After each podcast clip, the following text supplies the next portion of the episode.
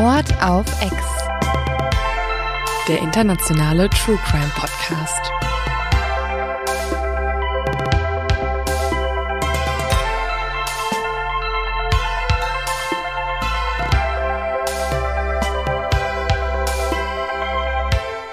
Hallo, Hallo. und herzlich willkommen zu einer neuen Folge Mord auf Ex. Mein Name ist Leonie Bartsch und, Und mein Name ist Lynn Schütze.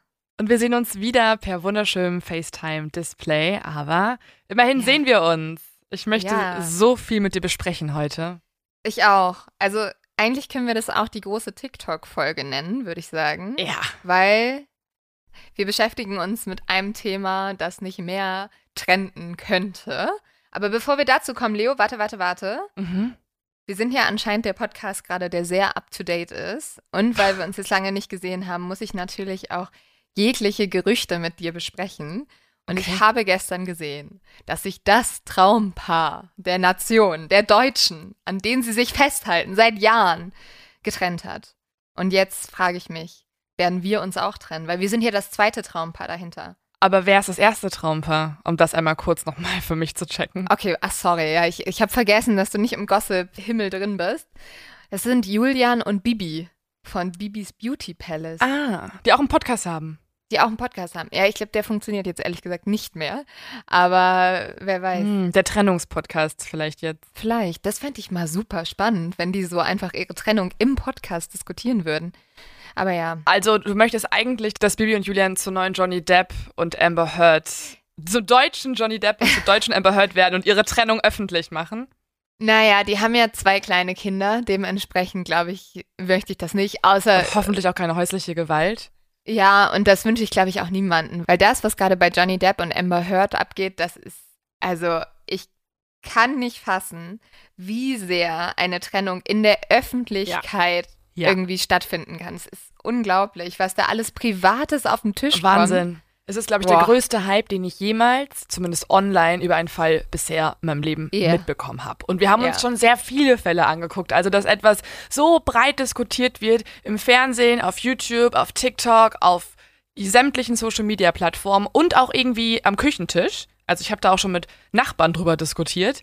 Äh, das habe Ja. ich noch nie erlebt. Und jeder hat eine Meinung. Mhm. Jeder hat ja eine Meinung zu diesem Fall. Das ist ja auch, also das fiel uns so schwer. Wir wurden sehr oft gefragt, könnt ihr bitte eine Folge zu dem Fall machen? Mhm. Wir haben wirklich die ersten Wochen durchgehend einfach gesagt, nein, auf gar keinen Fall. ja. Weil jede Person, die einen anspricht, sagt so, oh mein Gott, äh, Amber Heard ist der größte Psychopath, den man, von dem man jemals gehört hat. Mhm. Johnny Depp ist äh, ein Frauenschläger. Das ist total schlimm, was da abgeht. Also es sind immer extreme Positionen und die Ja. werden ja so heftig diskutiert und auch im Internet gezeigt, dass man sich wirklich fragt, was ist da Wahrheit und was ist Fake? Und deswegen freue ich mich umso mehr, Leo, dass du dich jetzt äh, gefühlt wochenlang mit diesem Fall beschäftigt hast, an ihm verzweifelt bist und Komplett. jetzt anscheinend ja zu einer Lösung gekommen bist und uns ähm, oder auch mir so ein bisschen zeigen kannst, was wirklich passiert. Und ich ähm, bin im Moment ja anscheinend sehr im TikTok-Game. Das heißt, ich kenne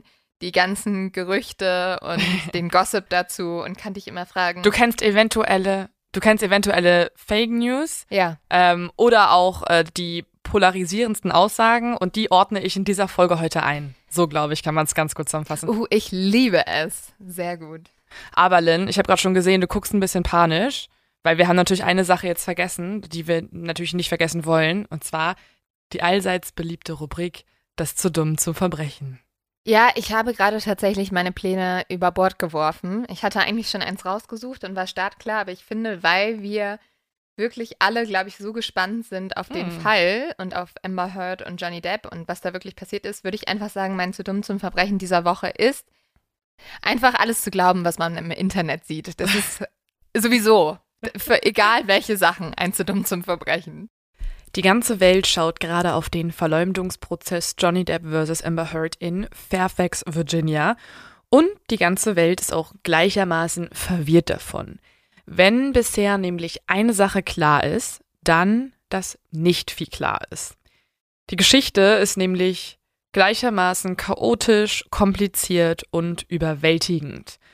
Was auch auffällig ist, es gibt diverse Fake News, was den Fall betrifft.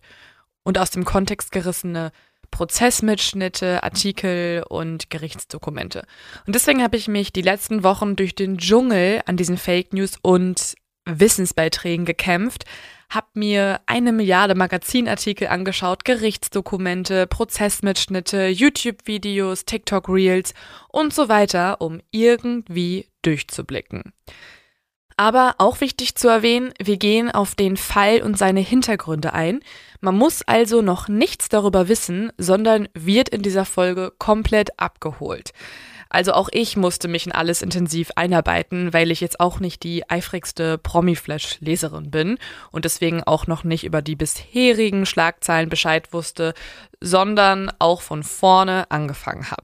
Und das geht so weit, dass wir uns in dieser Folge sogar zurückbewegen bis zur Geburt beider Menschen und von da weitergehen. Durch die ganze Kindheit, durch die Karriere, Ereignisse bisher. Wir sprechen dabei über diverse Dinge, über Dinge aus dem Prozess, darüber, dass gerade die Mehrheit im Internet den Hashtag Justice for Johnny Depp postet. Wir sprechen darüber, was das Poopgate ist, darüber, was ein Megapint ist, darüber, warum Elon Musk oder Kate Moss oder James Franco plötzlich in diesen Fall reingezogen werden. Wir sprechen über die Anwaltteams der beiden, über die wichtigsten Zeuginnen und Zeugen und über die wichtigsten Beweismittel. Aber wir haben natürlich eine große Frage und das ist die Frage, wer lügt? Wem zu Hölle soll man in diesem Fall glauben? Lügt Amber Heard oder lügt Johnny Depp oder lügen beide und es ist ein Fall von gegenseitigem Missbrauch. Das alles erfahren wir hoffentlich in dieser und in der nächsten Folge. Und wie ihr vielleicht gerade schon gehört habt, dieses Thema ist unglaublich umfassend. Äh, und wenn wir all das heute besprechen würden, dann würden wir, glaube ich, vier Stunden miteinander reden. Definitiv. Ich weiß, das würdet ihr teilweise sehr, sehr doll lieben, aber wir haben gesagt, wir brauchen auch immer noch ein bisschen Zeit, um alle Sachen einzuordnen, nochmal zu überprüfen, Fact-Checking zu machen. Und deswegen teilen wir diese Folge auf. Mhm. Also wir werden zwei Folgen draus machen. Und ich mag eigentlich total, was du dir überlegt hast dafür, Leo. Ja, und du kannst auch gleich dir mal aussuchen, mit welcher Seite wir heute beginnen sollen. Uh. Denn sobald man sich so ein bisschen mit dem Prozess beschäftigt hat, sieht man, dass beide Personen eigentlich genau das Gegenteil von dem behaupten, was die andere Person wiederum sagt. Mhm. Also Amber Heard sagt, sie wurde von Johnny Depp geschlagen, er war der Aggressor in ihrer Beziehung und sie hat physische, sexuelle und verbale Gewalt erfahren. Und Johnny Depp sagt so ziemlich das Gegenteil. Er war nicht der Aggressor in der Beziehung. Es ging alles von Amber Heard aus und ihm wird etwas vorgeworfen, was er nie getan hat. Er geht ja sogar noch einen Schritt weiter. Er behauptet ja auch, dass Amber Heard ihm Gewalt zugefügt haben soll. Genau. Er sei nämlich das, das Opfer der häuslichen Gewalt und, und dementsprechend würde das bedeuten, eine Seite lügt. Zumindest so, wie sie es gerade im Prozess beschreibt, muss irgendwer von beiden lügen. Weil die Situation auch vollends unterschiedlich beschrieben werden. Also teilweise erzählt Amber Heard von ihren Gewalterfahrungen und Johnny Depp erzählt davon, wie sie das alles schauspielt. Deswegen müssen wir uns ganz genau angucken, welche Seite stimmt, welche nicht. Und Oder um, stimmen beide nicht? Oder stimmen Mhm. beide ein bisschen? Ganz genau. Und dann gibt es ja auch noch ein Urteil, hoffentlich nächste Woche, das wir auch besprechen können nächste Woche. Aber um dem Fall wirklich gerecht zu werden, würde ich gerne in dieser Folge über eine Seite ausführlich sprechen und nächste Woche über die andere Seite ausführlich Mhm. Ja, sprechen. ich super. Also- ich darf mir jetzt aussuchen, mit wem man anfängt. Genau, Wie? du kannst dir eine Geschichte, eine Seite aussuchen. Welche möchtest du als erstes hören? Dann würde ich mit der Seite starten, die im Moment scheint es zumindest so auf TikTok und Instagram die Überhand hat, was Mhm. die öffentliche Meinung angeht. Und zwar ist das Johnny Depp. Okay, dann starten wir heute mit Johnny Depp. Und hast du die Serie The Affair geguckt? Nein, aber ich, ich muss. Ich Ja. weiß, dass ich das bald mal gucken Genau. sollte. Es war schon mal irgendwann ein Leo-Tipp, aber ähm, kannst du noch nachholen. In der Serie geht es darum, dass sich zwei Menschen treffen und das Spannende an der Serie beziehungsweise an der Machart dieser Serie ist, dass sie beide Geschichten hintereinander darstellt. Also erst Mhm. trifft der Typ die Frau und sie bietet ihm eine Zigarette an und verwickelt ihn in ein Gespräch und man sieht das alles und denkt, das ist gerade die Realität. Und dann, ein paar Minuten später, sieht man genau die gleiche Geschichte, nur aus der Sicht der Frau mit wesentlich anderen Details und teilweise auch ganz anderen Handlungen. Und Mhm. genau dieses Prinzip, also das The Affair-Prinzip, möchte ich auch heute anwenden, denn ich beziehe mich komplett auf das, was Johnny Depp sagt und deswegen nochmal an dieser Stelle, alles, was ich sage, ist, wie gesagt, von Johnny Depp gesagt worden, von seinem Anwaltsteam, teilweise auch bewiesen worden oder von anderen Zeuginnen und Zeugen. Es ist nicht die Seite von Amber Heard und deswegen habt es im Hinterkopf, wenn es jetzt gleich geschildert wird, es sind die Fakten aus Johnny Depps Mund. Genau, also alles muss man rein theoretisch auch nochmal hinterfragen, bis halt das Urteil am Ende kommt. Wir wissen nicht, ob das stimmt, aber ja, wir können halt nur die beiden Seiten einmal darstellen. Genau. Und um einmal zu verstehen, was ist überhaupt da gerade los, wer verklagt wen und warum, würde ich einmal eine juristische Vorgeschichte geben.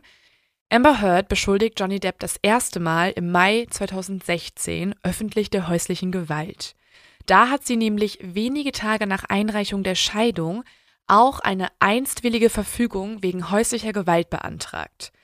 Der zuständige Richter erlässt ein vorläufiges Kontaktverbot und Johnny Depp muss mindestens 100 Meter Abstand halten. Johnny Depp sagt daraufhin schon durch sein Anwaltteam, dass Amber lüge und versuche, Zitat, durch den Vorwurf des Missbrauchs eine vorzeitige finanzielle Lösung zu erreichen.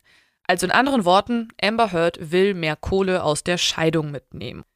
Da das Paar eigentlich zunächst eine Schlammschlacht vor Gericht vermeiden möchte, also exakt das, was jetzt sechs Jahre später stattfindet, einigt sich das Paar auf eine außergerichtliche Scheidung. Und im Zuge dessen zieht Amber Heard nicht nur ihren Antrag auf einstweilige Verfügung zurück, sondern das Paar gibt außerdem eine gemeinsame Erklärung ab, in der bizarrerweise behauptet wird, dass keine der widersprüchlichen Aussagen, die beide über den jeweils anderen zuvor gemacht hätten, wahr seien. Außerdem erhält Amber 7 Millionen Dollar aus der Scheidung und kündigt an, dass sie das Geld spenden möchte an zwei unterschiedliche Organisationen. Die eine Organisation hat mittlerweile bestätigt, dass sie 1,3 Millionen Dollar erhalten haben, aber nicht wie versprochen 3,5 Millionen. Und die Organisation hat auch angegeben, dass sie glaubt, dass mindestens 500.000 Dollar davon von Elon Musk stammen, mit dem Hurt ja nach der Scheidung von Johnny Depp kurz zusammen war. Also ja, auch Elon Musk kommt in diesem verrückten Fall vor. Zu dem Zeitpunkt, muss man sagen, ist das Ganze aber noch gar nicht so dramatisch. Johnny Depp bekommt nämlich weiterhin noch große Rollen, Viele Klatschblätter sind auch auf seiner Seite und bezeichnen Amber Heard ebenfalls als Lügnerin. Ja, ich muss auch sagen, ich habe das nicht so richtig mitbekommen damals. Mhm. Also ich war jetzt auch nicht so in der Gossip-Promi-Welt drin, aber mhm. irgendwie mhm. ist es an mir vorbeigegangen. Ja, das ähm, ging, glaube ich, ganz schön vielen so, inklusive mir. Denn man muss eine wichtige Sache erwähnen, die zu der Zeit beziehungsweise eigentlich ein Jahr später erst stattfand. Denn genau ein Jahr später, 2017, hat sich die Welt verändert. Denn das war das Jahr, in dem ein Riesenskandal in Hollywood stattfand. Denn es war genau der Skandal, bei dem sich viele Frauen vereint haben und über ihre Erfahrung mit Harvey Weinstein gesprochen haben. Und das war wiederum ja der Beginn der MeToo-Bewegung, ne? Genau. Plötzlich herrscht in Hollywood riesengroße Aufregung, dass mächtige Männer in Hollywood Frauen missbrauchen können und damit sogar auch durchkommen. Und genau in dieser Atmosphäre, in diesem neuen Bewusstsein werden auch die Vorwürfe von Amber Heard erstmals wieder laut. Und genau in dieser Zeit wird sie zur Botschafterin für Frauenrechte ernannt und schreibt auch den Artikel, um den es ja auch in dieser Folge gehen wird. In dieser Funktion veröffentlicht sie also im Dezember 2018 den Meinungsbeitrag in der Washington Post und drei Monate später reicht Johnny Depp wegen genau diesem Artikel eine Verleumdungsklage gegen sie ein und fordert 50 Millionen Dollar Schadensersatz. Er sagt, mit diesem Meinungsbeitrag, wo ja zwar nicht der Name Johnny Depp genannt wird, aber für ihn und sein Anwaltsteam ganz klar außer Frage steht, dass er gemeint ist und dass auch der Öffentlichkeit ziemlich klar wird durch die Formulierungen, dass genau dieser Meinungsbeitrag für Johnny Depp große, große Schadensfolgen hatte. Er hat dadurch diverse Schauspielrollen verloren, sein Ruf hat gelitten, sein Leben hat auch nicht annähernd die Qualität, wie es vor dem Artikel bzw. vor den sogenannten Lügen hatte. Wenig später reicht daraufhin Amber Heard eine Gegenklage ein in Höhe von 100 Millionen Dollar. Und was vielleicht noch verwirrender ist, um diese beiden Klagen überhaupt erstmal auseinander zu friemeln, Es gab tatsächlich schon mal einen Prozess, der fand in England statt und das ist sozusagen sowas wie die Vorgängerversion vom aktuellen Prozess. Denn im Jahr 2018 verklagt Johnny Depp den Chefredakteur und Herausgeber der britischen Boulevardzeitung The Sun auch wiederum wegen Verleumdung. Die Sun hat nämlich damals einen Artikel geschrieben, in dem sie Johnny Depp als sogenannten Wife-Beater bezeichnet hat, also als Frauenschläger. Johnny Depp hat den Fall dann vor die britischen Gerichte gebracht, die eigentlich als ziemlich klägerfreundlich gelten. Und als Depps Klage dann gegen die Sun im Jahr 2020 in London verhandelt wird, muss die Zeitung The Sun beweisen, dass ihre Aussagen über Johnny Depp richtig waren. Dafür fordert die Zeitung Amber Heard auf, 14 Fälle detailliert zu schildern, in denen Johnny Depp sie missbraucht haben soll. Und am Ende hatten sie trotz der schlechten Chancen eigentlich Erfolg. Der Richter kam nämlich zu dem Schluss, dass, Zitat, Mr. Depp sie in Angst um ihr Leben versetzt hat. Da Depp jedoch die Sun und nicht Amber Heard verklagt hat, kann der Filmstar nochmal vor Gericht ziehen. Und deswegen gibt es gerade den aktuellen Prozess, denn nun verklagt Johnny Depp Amber Heard persönlich oder, was ja auch noch möglich ist, so wie Amber Heard es ja auch schon eingereicht hat, könnte es sogar in diesem Jahr noch einen Prozess geben, in dem wiederum Amber Heard Johnny Depp verklagt, weil er sie als Lügnerin bezeichnet und sie ihn deswegen wegen auch Verleumdung verklagen möchte. Also, es könnte tatsächlich noch öfter vor Gericht gehen und ich würde sagen, es ist eine never-ending Court Story. Und Johnny Depp verklagt Amber Heard jetzt weil er keine Rollen mehr bekommen hat, oder? Also er hat ja irgendwie seine Rolle in Fluch der Karibik verloren und bei Fantastische Tierwesen und sowas, ne? Genau, also Johnny Depp sagt, dass ähm, nachdem dieser Artikel erschienen ist und die Stimmung gegen ihn nochmal neu angeheizt wurde, diverse Rollenangebote zurückgezogen wurden und dass seine Karriere deswegen signifikant gelitten hat im Gegensatz zu der Karriere von Amber Heard und ich würde einfach gerne mal mit einem direkten Zitat von ihm beginnen, was er im britischen Prozess so geäußert hat. Und das ist folgendes. Um jeden Zweifel auszuschließen, ich habe weder Frau Hurd noch irgendeine andere Frau in meinem Leben missbraucht. Ich stamme aus einer Südstaatenfamilie und meine Mutter hat mir von Geburt an Regeln eingeflößt. Entweder du bist ein Südstaaten-Gentleman oder es wird dir eingebläut. Schon als Kind waren Manieren extrem wichtig für uns. Und ob man das nun für altmodisch hält oder nicht, es ist immer noch etwas, das ich für sehr wichtig halte. Integrität, Würde, Ehrlichkeit und Respekt vor Frauen. Das waren Eigenschaften eines Gentlemans, die von mir erwartet wurden. Dazu gehört auch, dass es ein fester und zentraler Bestandteil meines Moralkodex ist, dass ich niemals eine Frau schlagen würde, unter keinen Umständen, zu keiner Zeit. Ich finde das einfach unvorstellbar und würde es nie tun. Und das wurde durch die Ereignisse in meiner Kindheit noch bekräftigt. So, und der letzte Satz, den fand ich sehr interessant, denn er betont ja hier mhm. explizit seine Kindheit ja. als ein, ja, ein Grund, warum er niemals zu Gewalt übergehen würde. Und deswegen müssen wir uns auch einmal seine Kindheit genauer anschauen. Johnny Depp wird 1963 in Kentucky, einem Südstaat der USA, geboren, als jüngstes von vier Kindern. Seine Mutter ist eine Kellnerin und sein Vater Bauingenieur.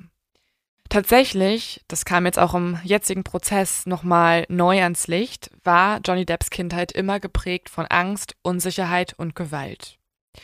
Johnny Depp ist schon von klein auf ein Sonderling. Er ist sehr verschlossen, er hat nur wenig Kontakt zur Außenwelt und was unter anderem auch daran liegt, dass seine Familie unzählige Male umgezogen ist und er immer wieder auch von vorne anfangen musste. Bis zu seinem 15. Lebensjahr wechselt die Familie ganze 40 Mal den Wohnort. Das heißt, Johnny Depp ist wirklich nur wenige Monate irgendwo. Wow. Und warum? Ja, das ist nicht so ganz klar. Also die Mutter fängt diverse neue Jobs an, der Vater auch. Aber Johnny Depp sagt auch an einer Stelle, dass es auch eine Methode ist, um zum Beispiel Unordnung zu entgehen und irgendwo einen Neustart zu wagen. Es geht sogar so weit, die Unordnung zu umgehen. Wenn das Haus nicht aufgeräumt ist, zieht man um, ja, oder wie? Anscheinend. Also um einfach den Chaos zu entgehen. Du kannst ja überall wieder in ein frisches Haus einziehen. So beschreibt er es zumindest. Okay. Ähm, ich glaube, es ist einfach eine Flucht vor etwas. Also seine Mutter mhm. hat tatsächlich auch schon selbst Gewalterfahrung gemacht. Sie wurde von ihrem ersten Ehemann geschlagen und mhm. ich habe das Gefühl, gerade dieses intensive Umziehen zeigt halt oft, dass man vor irgendwas fliehen möchte. Ja, auf jeden Fall. Und dass man irgendwie nicht angekommen ist, dass man nicht, ja, vielleicht auch nicht stabil ist, ne? Einmal ist es sogar so, dass die Familie von einem Haus in das Nachbarhaus zieht. Also einfach Okay. nur ein Haus weiter. Warum? Ich hasse Umzüge so sehr. Es ist so ein Mhm. großer Aufwand. D- d- Also, nee. Ich Haben die versteh's da auch nur aus Boxen gelebt oder wie? Also ich kann mir das überhaupt nicht vorstellen. Das ist ja unglaublich. Ja, es ist, äh, ich glaube, es war nicht ganz so einfach für den kleinen Johnny Depp. Er sagt zu der Zeit Folgendes. Sobald ich meine Gitarre hatte, schloss ich mich jeden Tag nach der Schule in meinem Zimmer ein und spielte nur noch, bis ich irgendwann einschlief. Also man merkt so richtig, er isoliert sich dann auch halt von der ganzen Welt, Mhm. weil, ähm, weil er auch einfach keine Freunde hat und überhaupt nicht richtig Fuß fassen kann in den Orten, wo er dann jeweils wohnt. Ich hatte das tatsächlich gar nicht auf dem Zettel, dass Johnny Depp ja nicht mit Schauspiel gestartet ist, sondern mit Musik. Mhm, ja, das ist total interessant. Er hatte auch ganz, ganz lange den Wunsch, Rockstar zu werden. Mhm. Aber es zeigt trotzdem dieses Verlangen oder den Wunsch, auf einer Bühne zu stehen, den Wunsch, geliebt zu sein, Ja. bewundert Nach zu werden. Anerkennung. Also das Ja. hast du ja in beiden Berufen, also jeweils als Rockstar, als ähm, Musiker, als auch als Schauspieler. Vielleicht kann er ja jetzt ein Rockstar werden. Er hat Also ja immer noch eine Band, ne? Er tourt ja auch mit der Band ab und zu. Deswegen hatten ja auch Ah. er und Amber oft Streit, weil er halt unterwegs war. Hm, Mhm. Was aber auch sehr, sehr spannend ist, und das wurde auch jetzt im aktuellen Prozess thematisiert, ist die Tatsache, dass Johnny Depps Eltern sehr viel Stress hatten. Seine Eltern haben sich ständig gestritten und Johnny entwickelt irgendwann zu seiner eigenen Mutter eine Art Hassliebe. Er bezeichnet sie einerseits als die lustigste Frau, die er kennt, die immer einen guten Spruch auf Lager hat und andererseits aber auch als sogenannte Höllenkatze. Und Oh. Er sagt auch Folgendes über sie. Meine Mutter war vielleicht der gemeinste Mensch, den ich je in meinem Leben getroffen habe. Sie hatte die Fähigkeit, so grausam zu sein, wie es nur irgendjemand sein kann. Auch sehr absurd, weil Johnny Depp ist später noch oft mit seiner Mutter auch so auf rote Teppiche gegangen. Mhm. Aber man hat ja manchmal auch, also gerade die Kinder, die irgendwie ein schwieriges Verhältnis zu ihrer Mutter hatten, haben dann auch gleichzeitig den unglaublich großen Wunsch, von dieser geliebt zu werden und doch diese heile Beziehung zu haben. Also vielleicht war das bei ihm dann auch so. Ich glaube, es war genau das auch. Also er hat sich teilweise auch, er hat, wie du gerade sagst, er hat sie auf Events mitgenommen und er hat sich sogar auch ein Tattoo auf seinen Arm von ihr machen lassen. Also sie Okay, war, wow. ja, sie war so ein bisschen, sie war wirklich so ein, es war wirklich so eine Hassliebe. Er hat sehr unter ihr gelitten, was daran liegt, dass sie ihn und seine Geschwister verbal und körperlich misshandelt hat. So sagt er es zumindest. Aber er hat sie auch geliebt und was vielleicht einfach dadurch dazu geführt hat, dass er halt in dieser ständigen Ambivalenz gelebt hat und ich wusste, wie er wirklich mit ihr umgehen soll. Darf ich noch mal einmal kurz nachfragen, was heißt denn Mhm. körperlich misshandelt? Also reden wir hier von einem sexuellen Missbrauch oder reden wir von Schlägen oder Gewalt? Es sind Schläge und Gewalt. Also Okay. er sagt zum Beispiel, dass wenn seine Mutter an ihm vorbeigeht, dass er Mhm. und seine Geschwister immer in Schockstarre geraten sind und dass sie sich instinktiv vor ihr schützen wollten.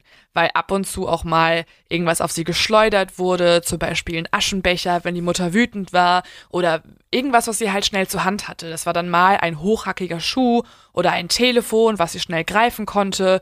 Und er hat auch gesagt, dass wenn man etwas falsch gemacht hat, man geschlagen wurde, dass wenn man aber nichts falsch gemacht hat, man auch geschlagen wurde. Das ist ja so absurd, weil genau diese Berichte gleichen sich ja sehr mit dem, was Mhm. später Amber Heard vorgeworfen wird. Ja. Ne? Sie soll ja auch Sachen nach ihm geworfen haben. Total.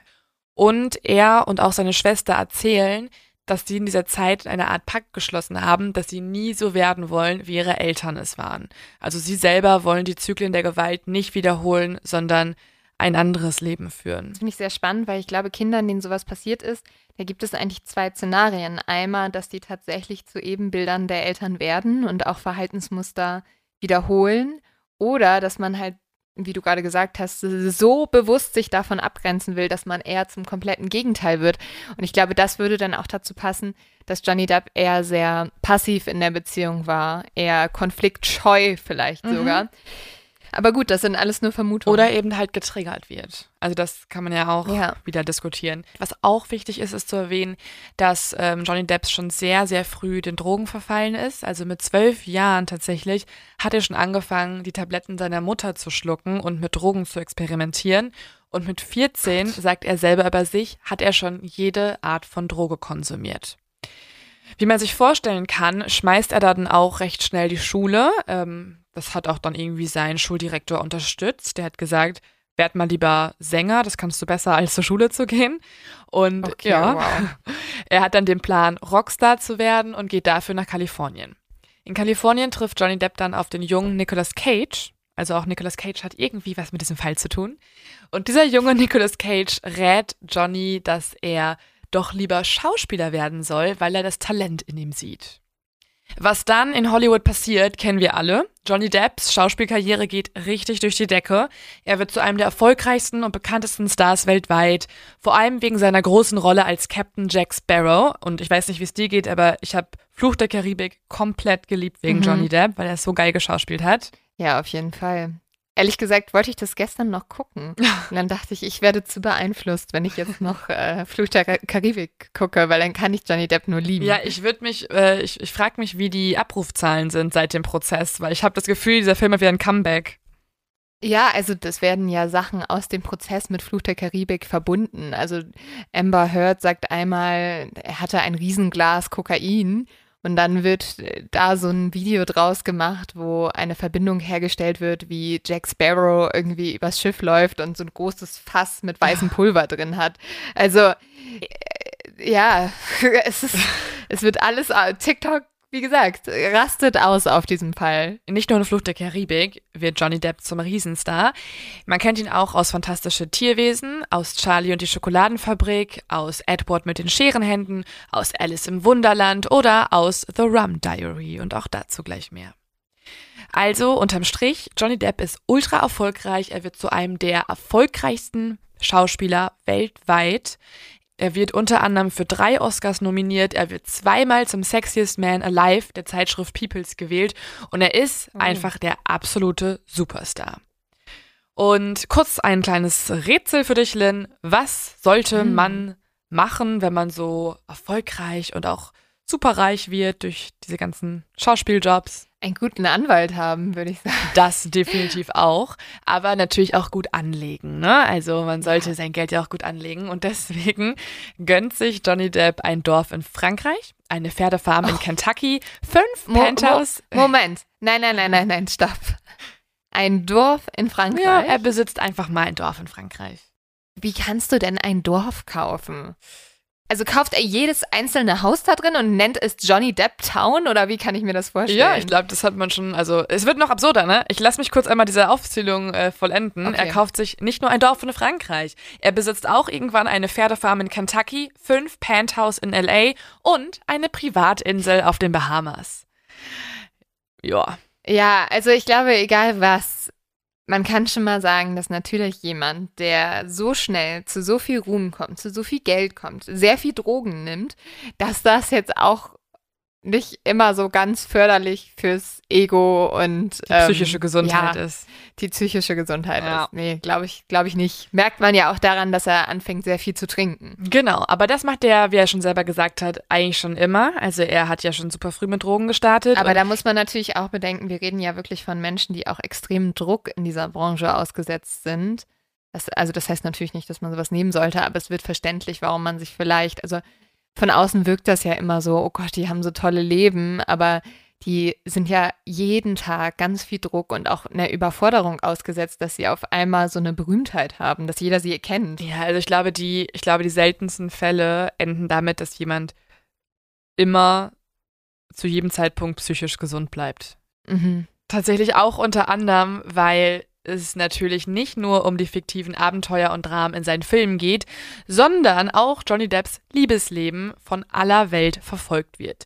Denn auch dort, muss man sagen, geht es abenteuerlich zu. Also jedes Drama wird in diversen Klatschblättern besprochen, diskutiert und mit Paparazzi-Fotos anschaulich gemacht. Johnny Depp ist nämlich ganze siebenmal vergeben, beziehungsweise verheiratet oder verlobt unter anderem mit anderen sehr berühmten Persönlichkeiten. Da ist zum Beispiel das Model Kate Moss, mit dem er zusammen ist und wo es übrigens auch zu einer ja zu einer Szene kommt, wo äh, das ganze Hotelzimmer verwüstet ist. Dazu auch gleich noch mehr. Und es war auch eine sehr hitzige Beziehung. Ne? Die Mhm. haben sich sehr viel gestritten, haben sich dann, glaube ich, im Guten getrennt, aber es war durchaus bekannt, dass da auch mal die Fetzen geflogen Genau. sind. Dann gab es eine Beziehung mit der Schauspielerin Winona Ryder, wo er sich, by the way, so ein, so ein Tattoo gemacht hat, wo drauf steht Winona Forever auf seinem rechten Arm. Also er mag auch gerne, glaube ich, einfach Leute in seinem Leben auf seinen Arm zu tätowieren. Aber als die beiden sich dann vier Jahre später getrennt haben, hat er das Tattoo geändert in Wino Forever. Also ähm, ein Weinfan durch und durch. Nach Kate Moss heiratet Johnny Depp die französische Schauspielerin Vanessa Paradis und ist mit ihr ganze 14 Jahre lang zusammen. Eine, finde ich persönlich, echt lange Beziehung für Hollywood-Verhältnisse, nachdem er davor ja auch viele kürzere Beziehungen hatte. Und die beiden bekommen auch zwei Kinder. Johnny Depp tritt jetzt in eine Lebensphase ein, in der sich so ein bisschen was verändert bei ihm im Leben. Er kämpft ja ohnehin die meiste Zeit in seinem Leben mit Drogen, vor allem mit Alkoholismus, als auch mit anderen härteren Drogen. Und unter anderem deswegen, wegen eintretender Skandale, Gerüchte und aber auch nachlassender Arbeitsproduktivität, knickt seine Filmkarriere im Laufe der 2010er Jahre auch erstmal ein. Und er bekommt nun finanzielle als auch private Probleme. Zum Beispiel gibt es in der Zeit auch einen sehr bekannten Porträtbeitrag des Magazine Rolling Stone. Und in diesem Porträt wird Johnny Depp als eine verblassene und verblendete Ikone dargestellt, die durch ihr Geld, ihren Ruhm und große Mengen an Drogen von der Realität abgeschnitten ist. Oh, das ist aber böse. Ja, es ist sehr böse. Und die Pointe des Ganzen ist folgende. Bankrott, isoliert und einen weiteren Fehler davon entfernt, aus seiner Branche verbannt zu werden. Ja, das war der Rolling Stone-Artikel, der ihn in der Zeit als nicht ganz so glamourösen Filmstar dargestellt hat. Und das war auch genau die Zeit, in der Johnny Depp auf eine ganz bestimmte Person trifft, nämlich auf die junge Schauspielerin Amber Heard. Johnny Depp wird nämlich für die neue Hauptrolle im Film The Rum Diary gecastet und wird sie auch bekommen, denn der Autor vom Film ist auch ein sehr guter Freund von Johnny Depp und auch der Regisseur. Aber was noch fehlt im Film, ist die Besetzung für seinen Gegenpart. Nämlich die Person, in die er sich im Film verlieben soll. Hast du schon mal The Rum Diary geguckt? Habe ich tatsächlich nicht. Mhm. Vielleicht jetzt ein guter Zeitpunkt, das mal zu gucken. Also ich glaube, jetzt guckt man den Film natürlich mit anderen Augen und achtet natürlich auf ganz andere Dinge. Aber was klar wird im Film, ist, dass, ja, es ist halt eine Liebesgeschichte und Amber Heard, beziehungsweise die Protagonistin, die sie spielt im Film, ist so ein bisschen das Liebesobjekt, das Liebesinteresse von Johnny Depp und ja, es entwickelt sich eine sehr emotionale, intensive Beziehung zwischen den beiden. Und nicht nur im Film, sondern auch in echt finden sich beide sehr gut. Man muss aber sagen, zu der Zeit sind sie an ziemlich anderen Punkten im Leben. Amber ist zu dem Zeitpunkt Anfang 20, Johnny Depp ist über 40. Amber startet gerade eigentlich komplett durch und ist gerade so im Kommen, wohingegen Johnny Depp ja schon am Höhepunkt angekommen ist und gerade sich eher die negativen Schlagzeilen über ihn vermehren. Und es ist auch so, dass zum Beispiel Johnny Depp ja schon bewiesen hat, er ist ein sehr guter Schauspieler und Amber muss es erst noch beweisen. Sie hatte zwar nun einige große Rollen schon, aber der Regisseur von Rum Diary ist sich gar nicht so richtig sicher, ob sie wirklich gut schauspielert oder noch zu unerfahren ist oder zu untalentiert. Und deswegen fragt der Regisseur Johnny, ob dieser nicht als erfahrener Schauspieler Amber quasi casten kann. Er soll also jetzt so prüfen, ob sie die richtige ist, die er gerne als Hauptdarstellerin haben möchte, also als Gegenpart zu ihm, weil er muss ja diese Liebesbeziehung schauspielen mit ihr. Ne? Das heißt, er ist der wichtigste Entscheider für die Rolle in dem Moment. Also kannst du dir vorstellen, dich in diese Frau zu verlieben, ja oder nein? Genau, also nur vor der Kamera, aber passt es. Und deswegen fragt Johnny Depp die junge Schauspielerin, ob sie nicht bei ihm im Büro vorbeikommen könne, damit er sie mal quasi kennenlernt und schaut, ob das Ganze passen könnte. Okay. Mhm. Und als sie vorbeikommt, da ist er sofort verzaubert. Er sieht die junge, schöne, blonde Amber. Sie wirkt wie die perfekte Besetzung, sagt er. Sie ist wunderschön, sie ist klug, sie ist lustig, sie ist intellektuell. Und er merkt einfach genau, das ist die Person, die die Rolle übernehmen kann. Richtig krass wurde es dann für die beiden, als sie eine Szene gedreht haben, in der sich ihre Figuren in der Dusche küssen sollen. Und über den Moment sagt Johnny folgendes. Es fühlte sich an wie etwas, das ich nicht fühlen sollte. Wir waren ja noch beide in Beziehung. Aber ich glaube, der Kuss in der Dusche, der hatte etwas, der hatte etwas Echtes an sich. Boah, auch hart für die Partner zu hören, natürlich, mhm. ne? Ja, das ist schon hart, deswegen sind beide auch erstmal noch ziemlich zurückhaltend, weil beide ja noch in unterschiedlichen Beziehungen sind. Mhm. Und sie haben sich auch die nächsten Jahre erstmal nicht wieder getroffen. Und man muss dazu sagen, Hollywood-Filme brauchen natürlich viel mehr Zeit, als es von außen so wirkt. Es gibt ja nach dem Dreh auch noch den Schnitt und das Editing, also teilweise wirklich Monate oder Jahre, in denen sich die Schauspieler dann gar nicht sehen und erst dann zur Veröffentlichung oder zur Pressetour wieder treffen. Und genauso ist es auch bei Johnny und Amber. Sie haben zwar schon gemerkt, dass damals was zwischen ihnen ist, aber sie konnten es gar nicht richtig ausleben, weil danach eine große Zeitspanne war, in der beide einfach mit ihrem Leben weitergemacht haben. Und so treffen sich die beiden erst wieder im Jahr 2012, als der Film dann auch veröffentlicht wird. Als die beiden da mit Journalistinnen und Journalisten sprechen und Pressefotos machen, merkt Johnny, wie super freundlich Amber zu ihm ist. Amber betont nämlich immer wieder, dass sie sich jetzt getrennt hat und sie spricht auch viel über die Trennung als solche und über das, was sie durchgemacht hat, als sie sich getrennt hat. Und hätte Johnny damals gewusst, was er heute weiß, sagt er, hätte er die Warnsignale schon erkannt. Amber tut unglaublich interessiert an ihm Sie tut auch unglaublich interessiert an seiner Arbeit und er sagt, er ist darauf hineingefallen. Sie bombardiert ihn eigentlich mit dem, was Liebe zu sein scheint. Zum Beispiel sagt sie ihm immer wieder, wie sehr sie seine Filme bewundert, aber später in der Beziehung wird sie noch zugeben, dass sie nie einen seiner Filme gesehen hat. Also, er unterstellt ihr Lovebombing sozusagen, ja, und dass sie ganz bewusst ihn irgendwie manipuliert hätte weil sie wollte, dass er sich in sie verliebt, um ja, damit sie mehr Ruhm kriegt, oder? Genau, er unterstellt ihr Karriereziele, dass ähm, diese Karriere, dass, dass eine Beziehung mit einem der erfolgreichsten Schauspieler weltweit auch ihrer Karriere gut tun könnte. Und hast du gesehen, dass zum Beispiel die Anwältin auch Amber Heard im jetzigen Prozess fragt, mhm. ob sie die Rolle von Aquaman durch Johnny Depp bekommen hat? Ja. Und Amber Heard antwortet, nein, ich habe dafür gecastet und die Anwältin lächelt dann nur so, als ob sie Dinge weiß, die, ja, also als ob sie Dinge von Johnny erfahren hat, die eigentlich genau das Gegenteil zeigen, nämlich dass Johnny Depp die Aquaman-Rolle Amber Heard verschafft hat. Es war eine indirekte Beschuldigung, mhm. dass Johnny Depp ihr die Rolle verschafft hat. Ich war nur so in dem Moment so, gut, wenn du mehr weißt, dann sag es, aber mhm. wenn du halt nicht mehr sagst, sorry, mhm. dann sind das auch keine Fakten, die du auf den Tisch legst. Das ist so ein bisschen das, was das Anwaltsteam gerade andeuten möchte. Und das ist auch das, was Johnny jetzt im Nachhinein denkt. Also, dass sie eigentlich auch mehr auf ja, ihre Karriere aus war oder aufs Geld oder irgendwie ihn für sich haben wollte, aber dass es keine, dass es keine bedingungslose Liebe ist. Also es ist natürlich eine sehr böse Unterstellung, weil es ihr sozusagen schon sagt, dass sie von vornherein in diese Beziehung gegangen ist mit einem Motiv, was sie natürlich auch zu einer eiskalten, sehr berechenbaren Frau machen würde. Genau. Einige Monate nach Beginn ihrer Beziehung begann er dann plötzlich auch die Warnsignale und Lügen zu erkennen. Denn schon nach ein paar Monaten begannen, beginnen die kleinen Betrügereien, die Ausreden und die unerklärten Abwesenheiten. Was ihm vor allem nervt, ist, dass sie sich immer als Expertin oder als Intellektuelle von Dingen ausgibt, die eigentlich seine Interessen sind. Er sagt zum Beispiel, dass es ihm irgendwann auffällt, dass sie so ein bisschen eine Kopie von ihm zu werden scheint. Sie fängt nämlich zum Beispiel an, die gleiche Musik zu hören wie er. Sie hat plötzlich den gleichen Kunstgeschmack. Sie hat plötzlich die gleichen Lieblingsautorinnen. Sie macht alles so, wie er es macht eigentlich und übernimmt so ein bisschen seine Identität. Das ist ja auch sogar was, was jetzt im Gerichtssaal wieder aufgegriffen wird. Also Ember soll sich ja tatsächlich immer einen Tag später so gekleidet haben, wie Johnny sich gekleidet hat.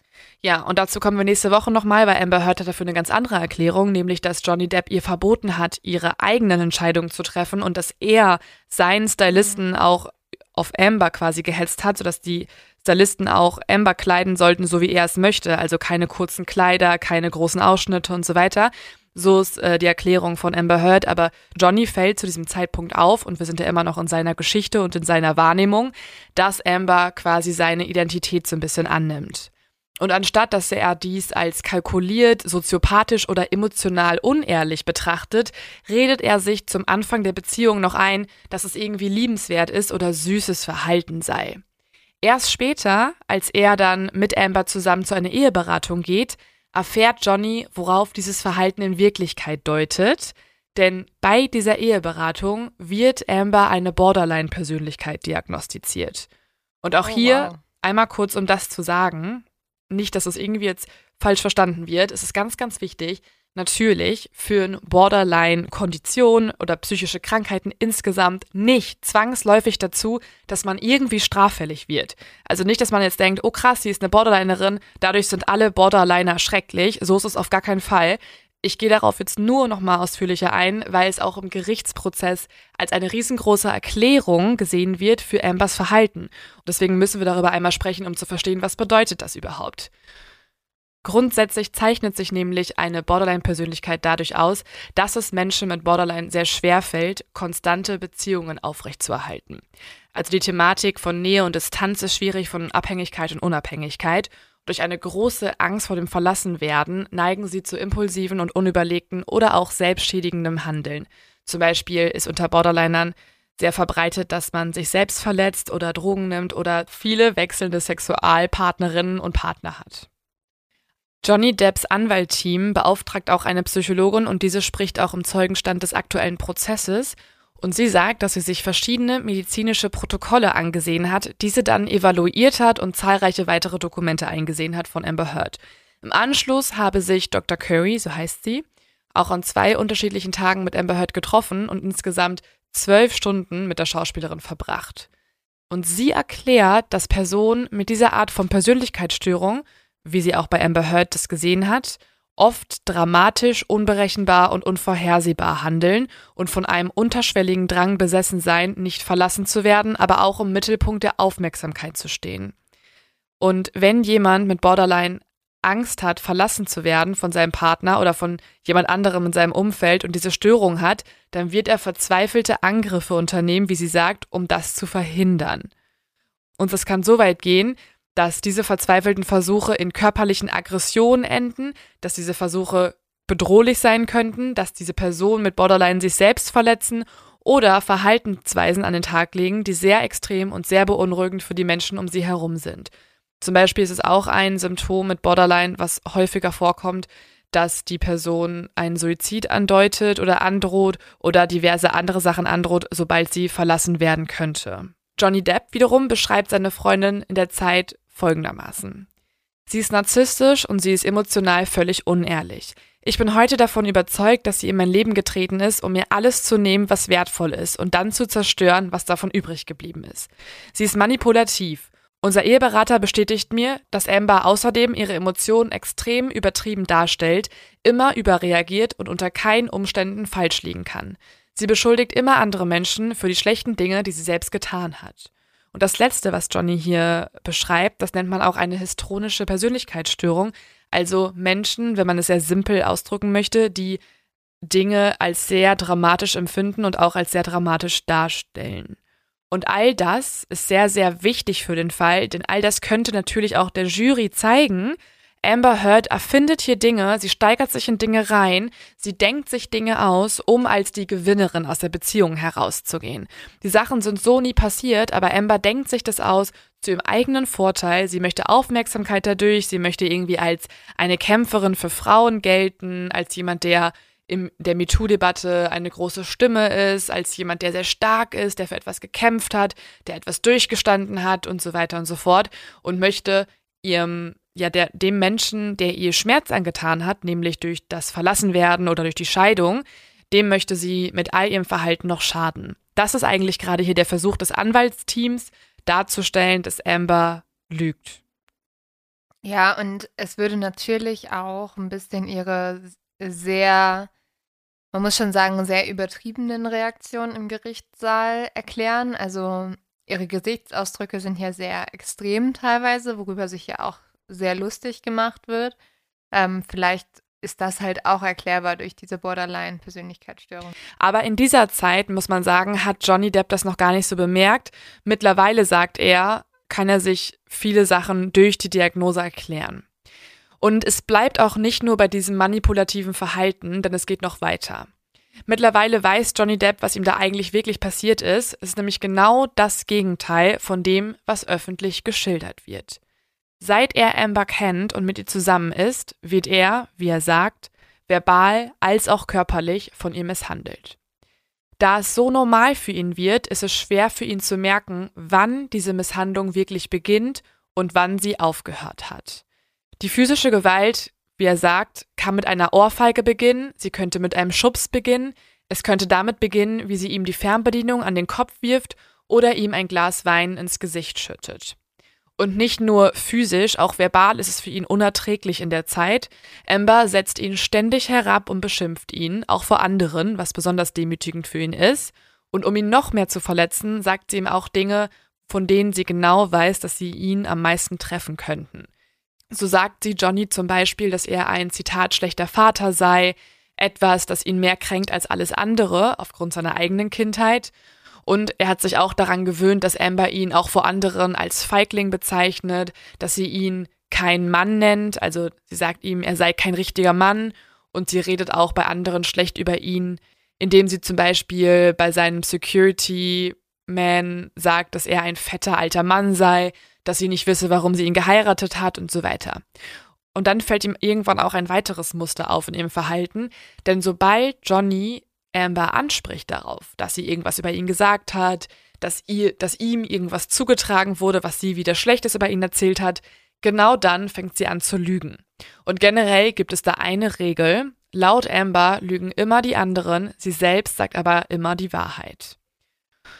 Und es ist jetzt so, das finde ich halt sehr spannend auch im Prozess, dass Amber nicht nur so zu ihm ist, sondern auch, dass andere Menschen von ihr so behandelt werden. Zum Beispiel sagt im Prozess auch ihre ehemalige persönliche Assistentin aus. Und diese berichtet im Gerichtsprozess, dass Amber eine schreckliche Chefin gewesen sei.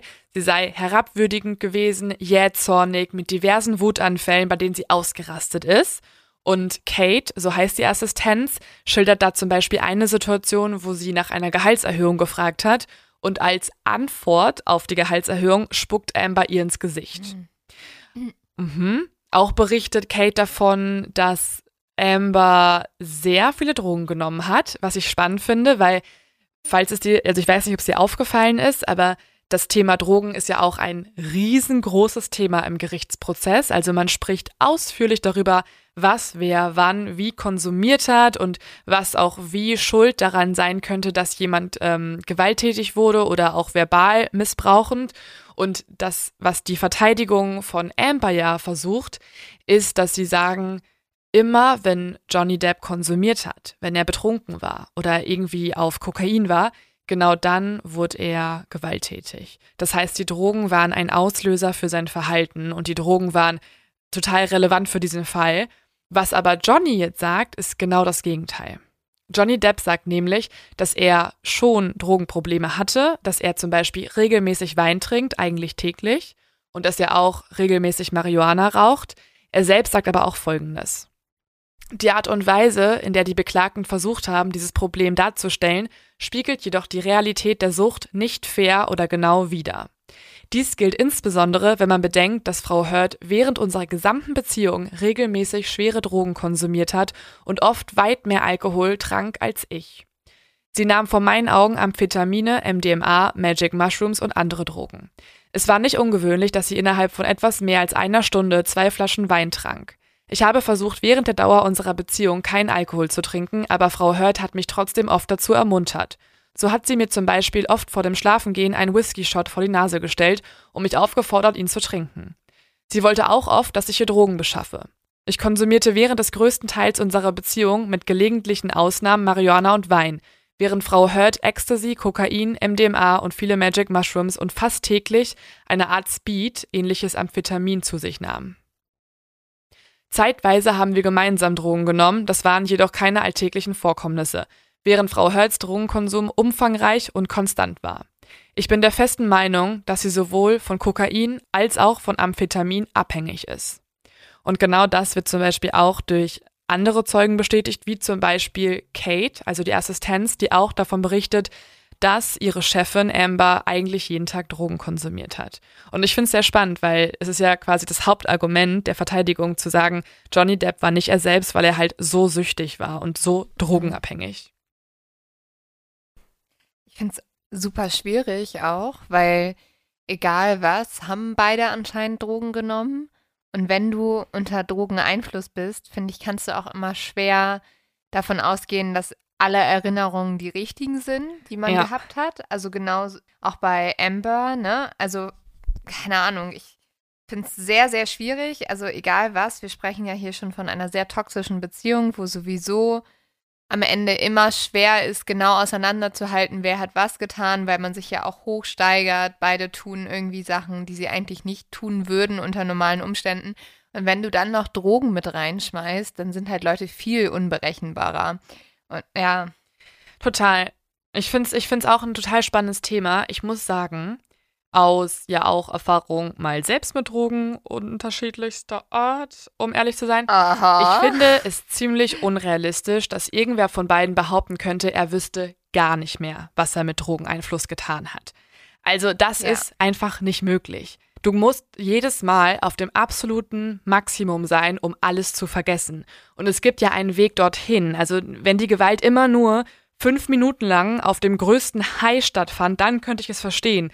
Aber so exzessiv wie diese Streitanfälle, die Wutanfälle dargestellt wurden, kann ich einfach nicht glauben, dass irgendwer von beiden die Erinnerung nicht mehr hat daran, was er getan mhm. hätte. Ja, das geht einfach aber, nicht. Also gerade so die Berichte von Amber sind ja auch sehr wirr, was sie ihm vorwirft. Und gerade wenn du dann halt auf Drogen warst, vielleicht sind auch die Erinnerungen halt nicht mehr nicht mehr so, wie sie, mhm. also nicht mehr so klar. Aber da ist halt dann auch wirklich die Frage, wenn die Dinge unter Drogen passiert sind, wie sehr kannst du davon ausgehen, dass alles der Wahrheit entspricht? Oder was ist halt, wie du gerade sagst, ne, vielleicht auch einfach im Wahn, hast du dir teilweise sogar vorgestellt, war ein Traum, keine Ahnung was, ne? Amber Heard sagt ja auch, dass Johnny sich oft an die Gewaltausbrüche gar nicht erinnern könnte, weil er mhm. eben auf Drogen war. Da denke ich mir so, nein, wenn jemand auf Drogen ist, kann er sich auf jeden Fall noch an irgendwas erinnern. Zumindest wenn er tagtäglich Drogen nimmt und der Körper sich an irgendwas gewöhnt hat. Ja. Aber ähm, es gibt vor allem ein Ereignis, das wurde auch jetzt nochmal sehr groß besprochen in diversen Artikeln und in diversen Internetforen. Und das heißt für mich persönlich ähm, das Kapitel der abgeschnittene Finger. Ja. Es ist nämlich ein Urlaub, an den sich Johnny noch sehr gut erinnern kann. In dem Urlaub sind er und Amber gerade in Australien. Es ist der 8. März 2015 und Johnny dreht dort und Amber will ihn begleiten.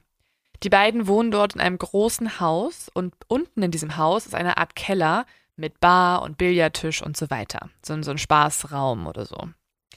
Johnny erinnert sich noch daran, wie dort wieder ein riesengroßer Streit losgegangen ist und er wollte diesem Streit entgehen und ist ins Badezimmer gerannt.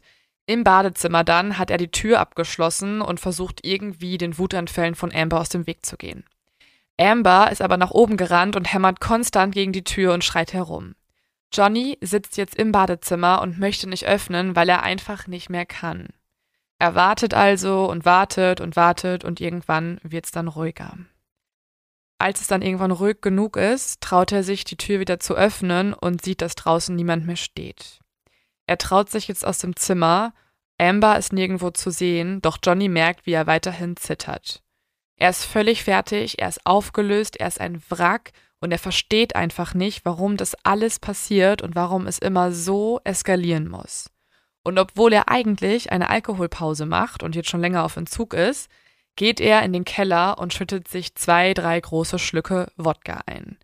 Weil er denkt sich, nichts anderes kann mich gerade irgendwie beruhigen, ich brauche das jetzt. Plötzlich hört er wieder ein lautes Poltern. Als er da gerade an der Bar sitzt und sein Wodka trinken will, sieht er, wie Amber wieder die Treppe runterrennt und sie fängt an, direkt zu schreien. Sie schreit, du Monster, du trinkst ja schon wieder, wie kannst du nur, du, sie fängt an, irgendwelche Beleidigungen, irgendwelche Gemeinheiten zu schreien und alles scheint von vorne loszugehen. Nachdem Amber ihn immer wieder anschreit und Johnny dort versucht, ruhig sein Wodka zu trinken und nicht darauf reagiert, da greift Amber plötzlich nach einer Wodkaflasche und schleudert sie in Richtung Kopf. Die Flasche fliegt an seinem Kopf vorbei und zerschellt auf der Bar hinter ihm in tausend kleine Teile. Und Johnny hat jetzt so ein bisschen als Strategie gewählt, dass er das Ganze ignorieren möchte und einfach weiter trinken möchte, weil er weiß, das ist die einzige Möglichkeit, um den Streit nicht größer werden zu lassen. Er steht also auf und geht zu einer anderen Wodkaflasche, die auch dort steht, nimmt sich diese und schüttet sich ein weiteres Getränk ein und setzt sich dann wieder an die Bar. Er sitzt jetzt an der Bar und hat seine Hand auf dem Stuhl und die andere Hand auf der Theke. Und im nächsten Moment, an den er sich noch erinnern kann, nimmt sich Amber eine zweite Flasche und schleudert diese wieder in seine Richtung.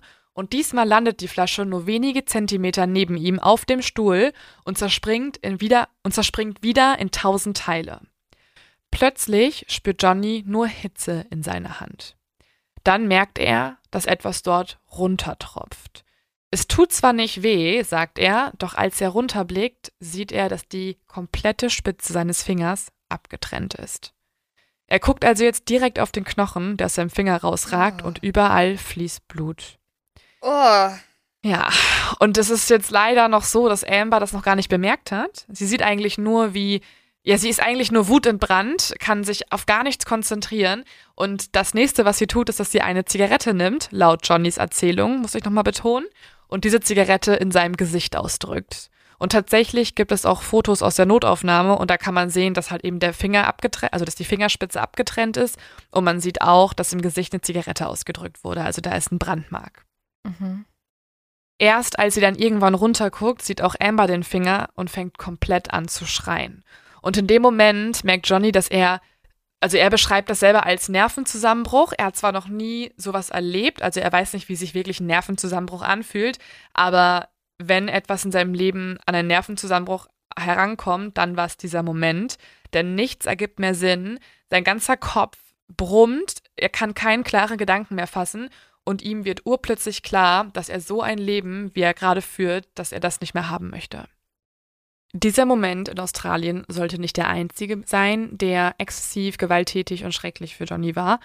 Tatsächlich sind solche Vorfälle noch sehr oft vorgekommen, nicht immer mit abgetrennten Fingerkuppen, aber auch mit anderen gewalttätigen Vorkommnissen. Es gab zum Beispiel einen Streit am 21. April, in dem es auch wieder laut wurde, es wurde dreckig, es wurde auch wieder gewalttätig und Johnny wirft später Amber vor, dass sie diejenige war, die gewalttätig war, die alles initiiert hat. Amber wird genau das Gegenteil mhm. behaupten. Es war aber ein Streit, nachdem Johnny beschlossen hat, erstmal Amber eine Weile nicht sehen zu wollen. Und so ist er unterwegs. Amber ist weiter im Apartment, also in Johnnys Apartment, in dem sie ohne Miete zu zahlen wohnt mit ihren ganzen Freunden und ab und zu auch ihre Schwester, die dort wohnt. Und ja, die machen sich eine gute Zeit, die nehmen ein paar Pilze, die gehen aufs Coachella Festival, die feiern Ambers Geburtstag dort, sie feiern auch andere Partys und ja, haben eine gute Zeit. Und so auch am 12. Mai. Am 12. Mai kommt Johnny nach langer Zeit wieder zurück ins Penthouse. Amber hat an diesem Tag wieder mit Freunden gefeiert. Und als Johnny dann ins Schlafzimmer treten möchte, da halten ihn seine Security Guards eigentlich davon ab. Sie sagen, er solle nicht hineintreten, weil sie müssen dort noch etwas entfernen. Und nun kommen wir zu dem Ereignis, dem sogenannten Poopgate. Poopgate wurde auch online oft besprochen und ähm, ja, Poopgate hat tatsächlich dazu geführt, dass Johnny Depp irgendwann auch gesagt hat, so geht's nicht weiter. Er hat oft überlegt, mit Amber Schluss zu machen und sie zu verlassen, die Scheidung einzureichen, aber Poopgate war der letzte Moment, es war der Tropfen, der das fast zum Überlaufen gebracht hat. Aber was genau ist über Poopgate? Als Johnny also bei sich zu Hause im Penthouse ankommt und ins Schlafzimmer geht und nicht darauf hört, dass alle ihn davon abhalten möchten, da sieht er plötzlich etwas auf seiner Betthälfte liegen, was ihn so verstört, dass er es gar nicht erst in Worte fassen kann denn auf seiner Betthälfte liegen menschliche Fäkalien. Er weiß jetzt sofort, dass es von einem Mensch sein muss, denn obwohl Amber ihm sofort versichert, nein, nein, nein, das waren die Hunde, weiß er, das kann eigentlich nicht sein. Denn, sorry, um das so explizit zu sagen, es handelt sich um so eine große Kackwurst, dass es nicht die von zwei kleinen Minihunden sein kann. Und als eine Person, die einen Hund hat, glaube ich, kennt man irgendwann die Größe, die der Hund scheißt. also so ist es leider. Und man muss sagen, die Hunde von Amber und Johnny, die sind mini. Das sind Yorkshire Terrier. Boo und Pistol heißen die und die sind so klein, dass die noch nicht mal auf das hohe Bett hüpfen können.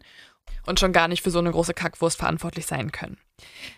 Johnny glaubt also Amber kein Wort. Er weiß, es muss von einem Menschen sein. Er weiß nur nicht, war es jetzt Amber selbst oder irgendwer von ihren Freundinnen und war das irgendwie eine richtig dumme Racheaktion oder so.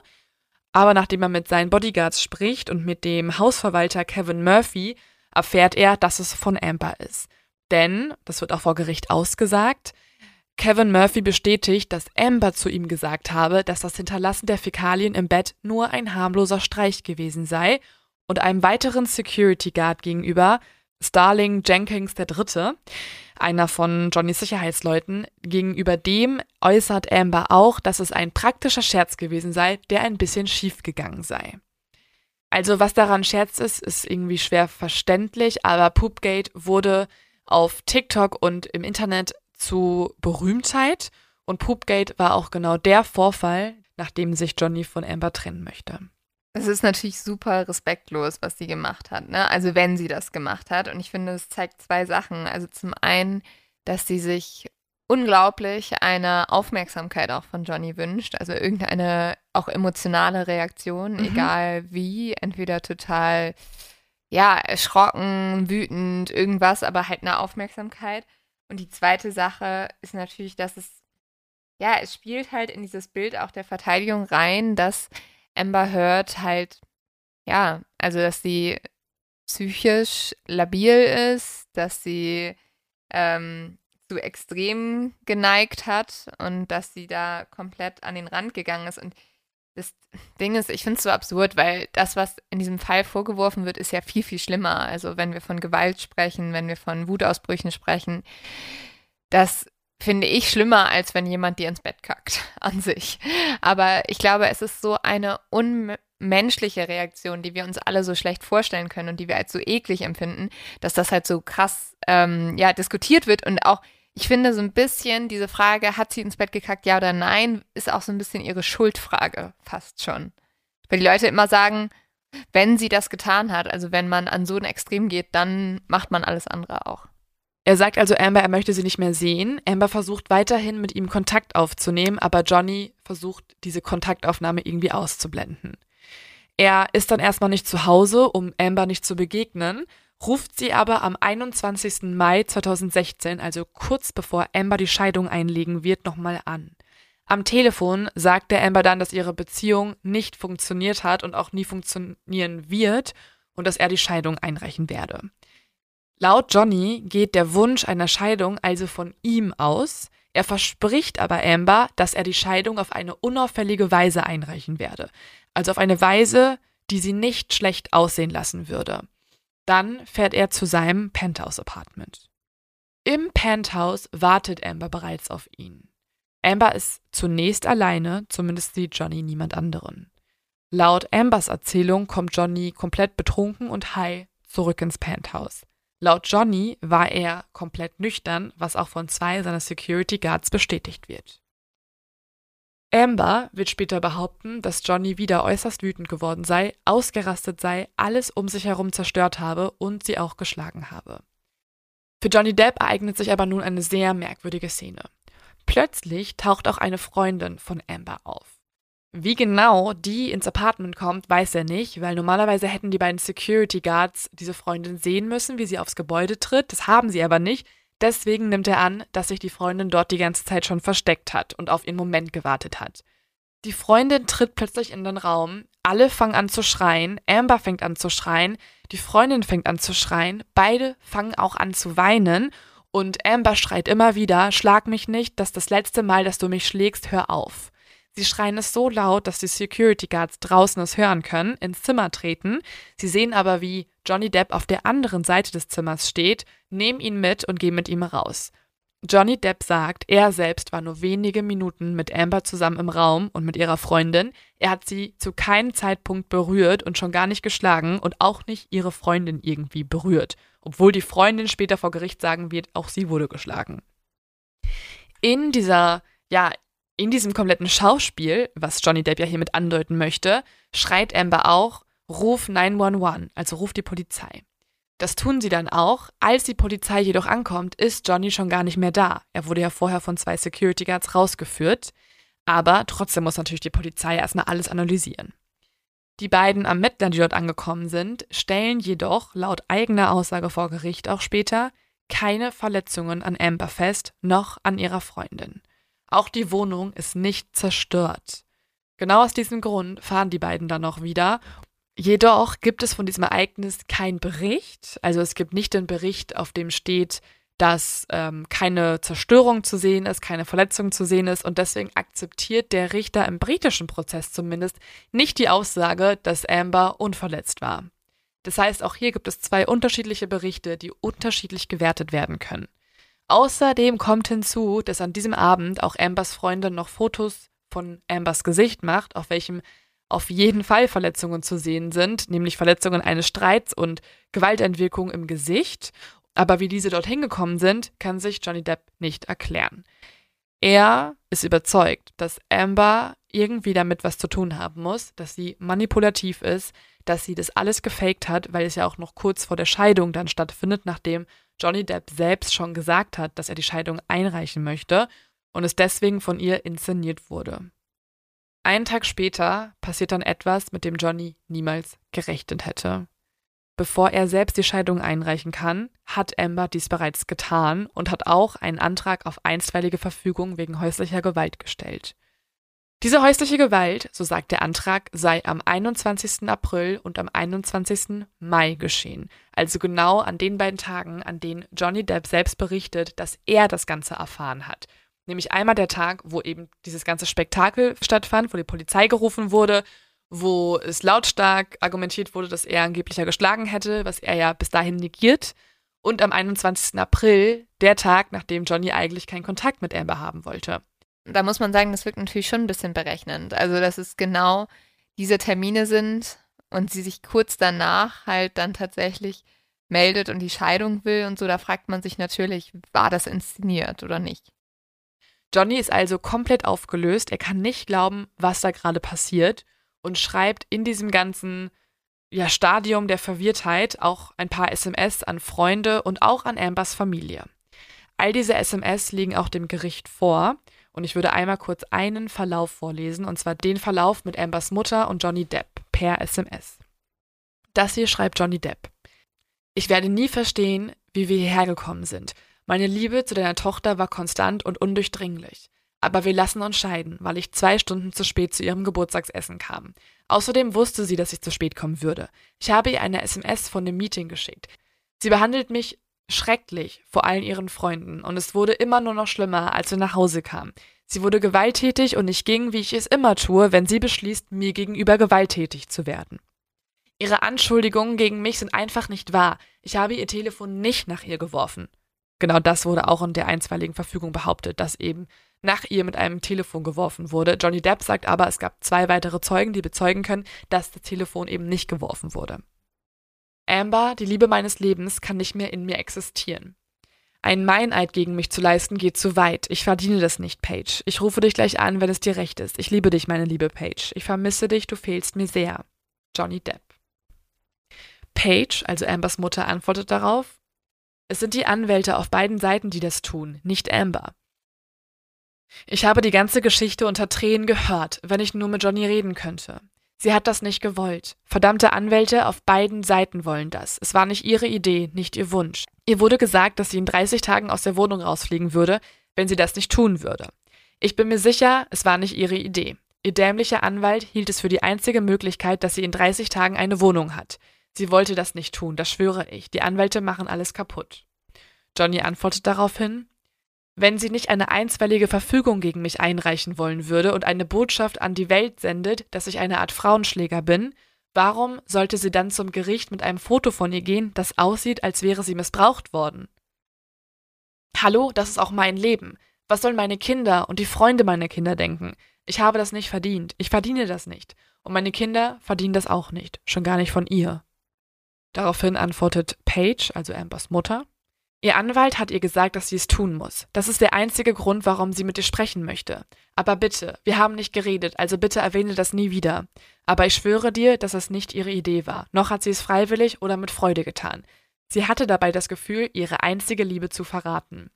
Bitte sag ihr das nicht, wenn du jemals wieder mit Amber sprichst. Ich liebe dich, mein Sohn. Also finde ich sehr heftig, dass die eigene Mutter sowas sagt.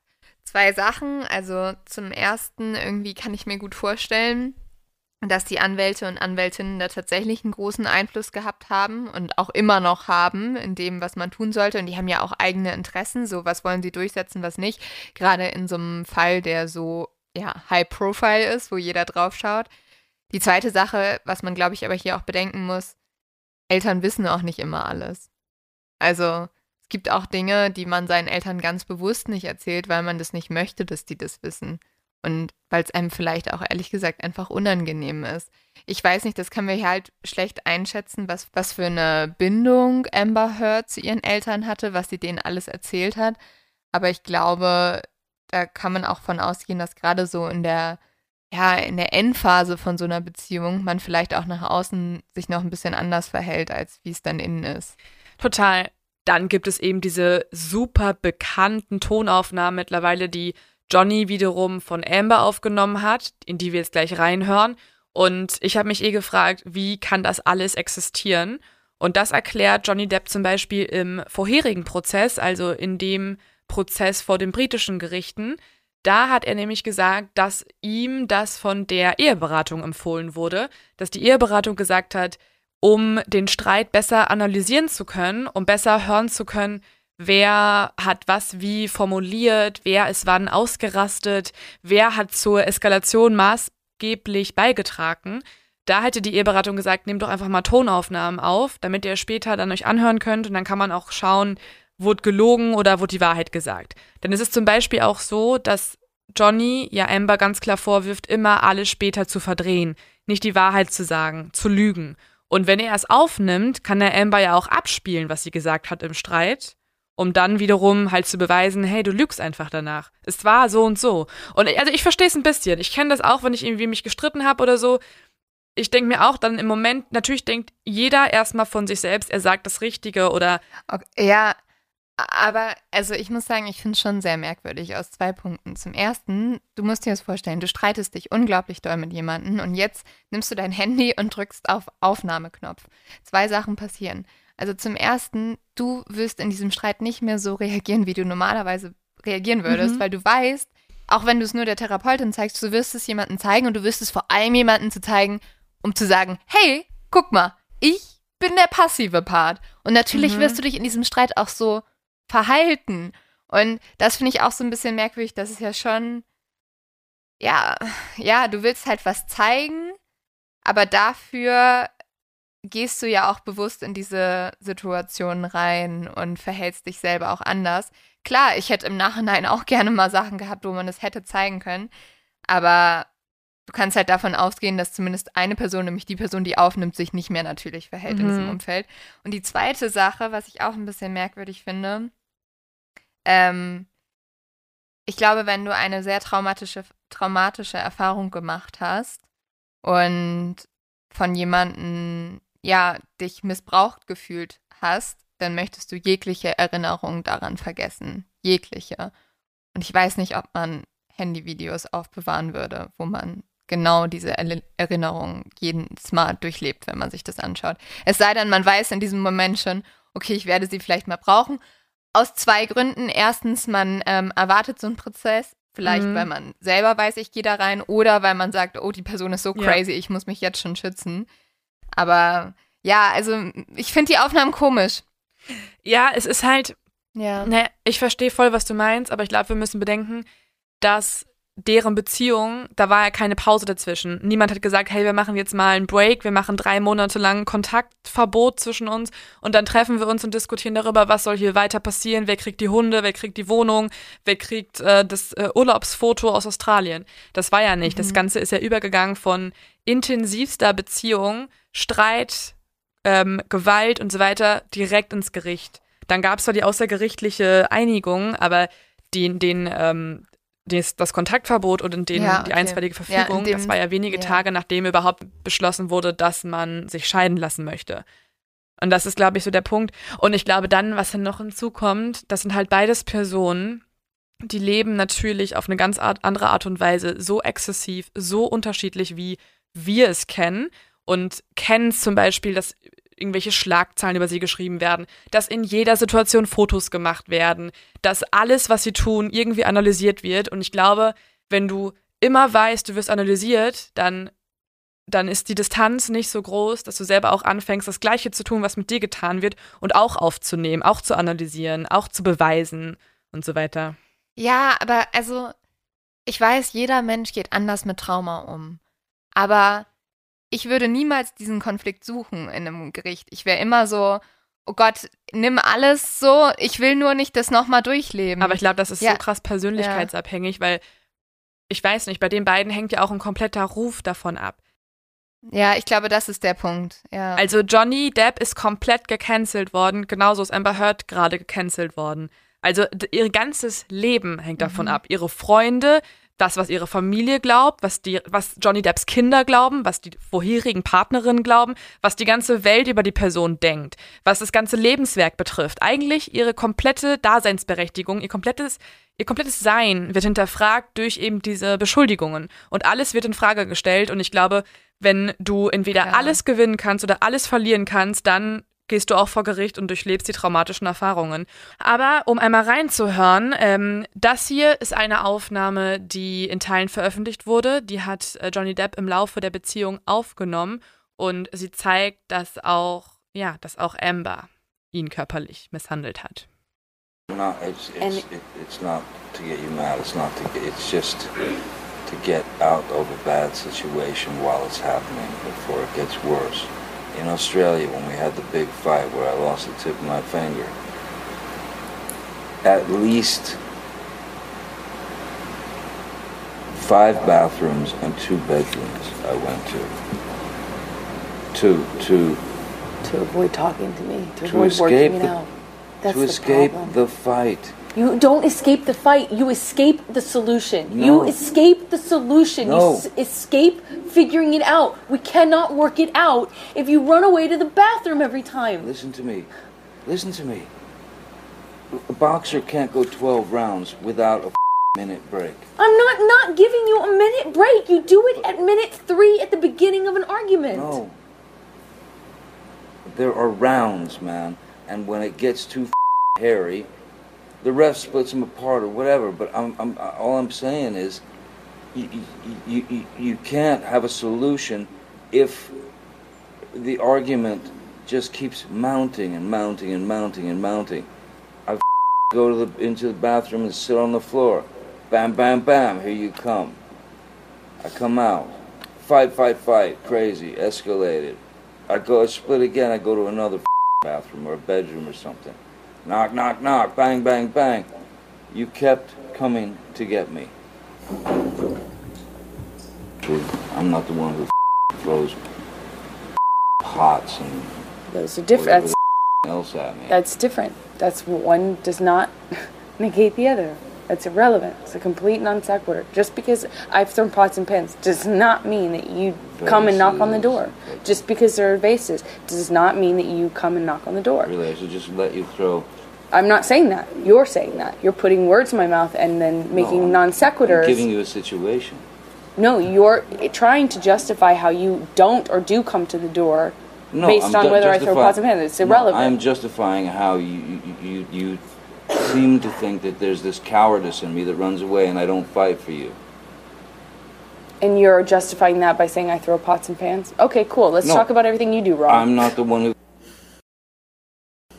I said to Travis, I said, no, I said to you, hey, tell Travis what just happened. oh, can you told tell me him." to do it.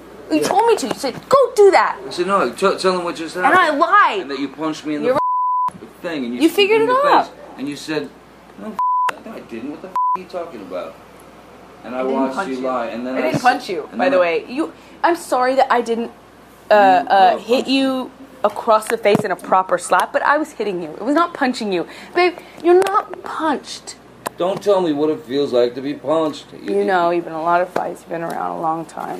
I know. Yeah. No, I- when you have a closed You didn't get punched. You got hit. I'm sorry I hit you like this, but I did not punch you. I did not deck you.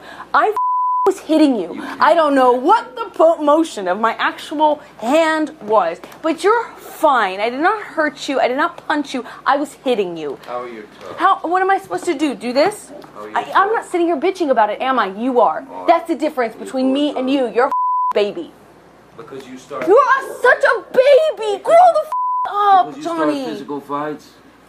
I did start a physical Yeah, fight. you did. So I had Because out of there. yes, you did. So you did the right thing, the big thing. The, you know what? You are admirable. Also um einmal zu übersetzen, was gerade gesagt wurde, die wichtigsten Punkte sind, dass Amber sagt, es tut mir leid, dass ich dir nicht eine richtige Ohrfeige verpasst habe, aber ich habe dich gehauen, es war kein Boxen. Babe, du bist nicht geschlagen worden. Ich weiß nicht, wie die Bewegung meiner tatsächlichen Hand war, aber es geht dir gut. Ich habe dich nicht verletzt, ich habe dich nicht geschlagen, ich habe dich gehauen. Also sie betont sehr oft, dass es da anscheinend einen Unterschied gibt. Daraufhin entgegnet Johnny Depp, dass er die Idee von mehr Körperlichkeit, von mehr körperlichem Missbrauch nicht ertragen kann und er warnt Amber Heard und sagt, ich habe Todesangst, dass wir jetzt ein verdammter Tatort sind. Daraufhin reagiert Amber Heard und sagt, ich kann dir nicht versprechen, dass ich nicht wieder handgreiflich werden werde. Gott, ich werde manchmal so wütend, dass ich ausraste. Ich habe einen verdammten Finger verloren, Mann. Du hast mir eine Dose Alkohol ins Gesicht geworfen. Daraufhin antwortet dann Amber, du kannst den Leuten erzählen, dass es ein fairer Kampf war und dann sehen, was die Jury und der Richter denkt. Sag es der Welt, Johnny. Sag ihnen, Johnny Depp, ich ein Mann, ich bin auch ein Opfer von häuslicher Gewalt. Es war ein fairer Kampf und schau, wie viele Leute dir glauben oder sich auf deine Seite schlagen. Und das ist natürlich halt viral gegangen, weil es zeigt ganz klar, Amber Heard sagt selbst, dass sie handgreiflich wird. Super problematisch. Und es gibt noch weitere Momente, wo sie es sehr angreifbar gemacht hat. Und das sind jetzt noch die wichtigsten Beweise, die auch im Prozess genannt wurden, auf die ich noch kurz eingehen möchte. Und zwar ist sehr belastend für Amber Heard, dass es auch Bilder von Johnny Depp gibt, wie er Wunden zeigt. Zum Beispiel gibt es Bilder vom zerkratzten Gesicht, die er hat. Es gibt Bilder, die sind entstanden zehn Tage vor Weihnachten 2015. Da sagt er, dass die Kratzer, die dort zu sehen sind, aus einer weiteren Konfrontation mit Amber entstanden sind. Außerdem gibt es die Aussage von Sean Bett. Sean ist als Security für Johnny Depp tätig und auch der berichtet von mehreren Übergriffen seitens Amber. Außerdem gibt es Bilder von blauen Augen, es gibt Bilder vom Zigarettenstümmel, der ausgedrückt wurde im Gesicht, es gibt Bilder von den Fäkalien im Bett, die aufgenommen wurden die auch dann von einem weiteren Security Guard ähm, bestätigt wurden, dass es eben, dass auch diesem gegenüber geäußert wurde, dass Amber gesagt hat, es war ein praktischer Scherz, der so ein bisschen schiefgegangen ist. Es gibt außerdem eine Sache, die ist auch viral gegangen. Da hat das Anwaltteam von Amber eine Kosmetikpackung hochgehalten und der Jury so ganz eindrücklich erzählt, das hier ist die Make-up-Palette, die wurde immer von Amber genutzt, als sie ihre blauen Flecken überdecken musste und genau diese Kosmetikpalette, diese hatte sie immer in der Tasche, immer mit dabei, weil die brauchte sie ja jederzeit und nur wenige Tage später postet Milani Cosmetics, das ist die Marke, die eben Amber benutzt haben soll, ein TikTok-Video, in welchem sie die Behauptungen von Ambers Anwaltsteam widerlegen. Sie sagen nämlich, dass genau dieses Produkt nicht verwendet werden konnte, weil der mutmaßliche Missbrauch war ja zwischen 2014 und 2016. Das Produkt kam aber erst im Dezember 2017 auf den Markt. Und das sind natürlich irgendwie Sachen, wo sich das ganze Internet fragt, wie, also wie schlecht entweder ist dieses Anwaltsteam, dass sie sowas sich ausdenken, oder wie kann sowas erfunden worden sein von Amber Heard? Außerdem sind die Vergangenheiten der beiden Personen auch immer wieder im Gespräch vor Gericht. Also nicht nur ihre Kindheiten, auch, auch die, ja, die Beziehungen, die sie vorher hatten. Und die sind sehr unterschiedlich. Johnny Depp zum Beispiel wurde schon öfter mal Sachbeschädigung vorgeworfen oder verbale Drohungen, zum Beispiel auch in einem Streit mit Kate Moss, wo das ganze Hotelzimmer zerstört wurde aber er wurde noch nie der körperlichen Gewalt beschuldigt. Und im britischen Prozess wurden auch seine Ex-Freundinnen befragt, zum Beispiel so die Schauspielerin Winona Ryder. Und diese sagte im britischen Prozess, die Vorstellung, dass Johnny ein unglaublich gewalttätiger Mensch ist, hat nichts mit dem Johnny zu tun, den ich kannte und liebte. Ich kann diese Anschuldigung nicht begreifen. Er war nie, nie gewalttätig mir gegenüber. Er hat mich nie, nie missbraucht. Er war nie gewalttätig oder missbräuchlich gegenüber irgendjemanden, den ich gesehen habe. Ich kenne ihn wirklich nur und ehrlich nur als einen wirklich guten Mann, einen unglaublich liebevollen, extrem fürsorglichen Mann, der mich und die Menschen, die er liebt, so sehr beschützt hat und ich fühle mich sehr, sehr sicher bei ihm. Ich möchte niemanden als Lügner bezeichnen, aber nach meinen Erfahrungen mit Johnny ist es unmöglich zu glauben, dass solche schrecklichen Anschuldigungen wahr sind. Und außerdem äußert sich auch Vanessa Paradis, also die Ex-Frau, die 14 Jahre lang mit Johnny zusammen war und ja auch ihn eigentlich dementsprechend am besten kennt von den Ex-Freundinnen. Und diese sagt in einem öffentlichen Brief folgendes. Johnny Depp ist der Vater meiner zwei Kinder und ich war 14 Jahre lang mit ihm zusammen. Er ist ein sensibler und liebevoller Mann. Ich glaube mit meinem ganzen Herzen, dass die Anschuldigungen, die über ihn gemacht wurden, völlig abwegig sind. In all den Jahren, in denen ich Johnny kenne, hat er mich nie körperlich missbraucht und all das sieht überhaupt nicht nach dem Mann aus, mit dem ich 14 wunderbare Jahre lang zusammengelebt habe. Mit freundlichen Grüßen, Vanessa Paradis.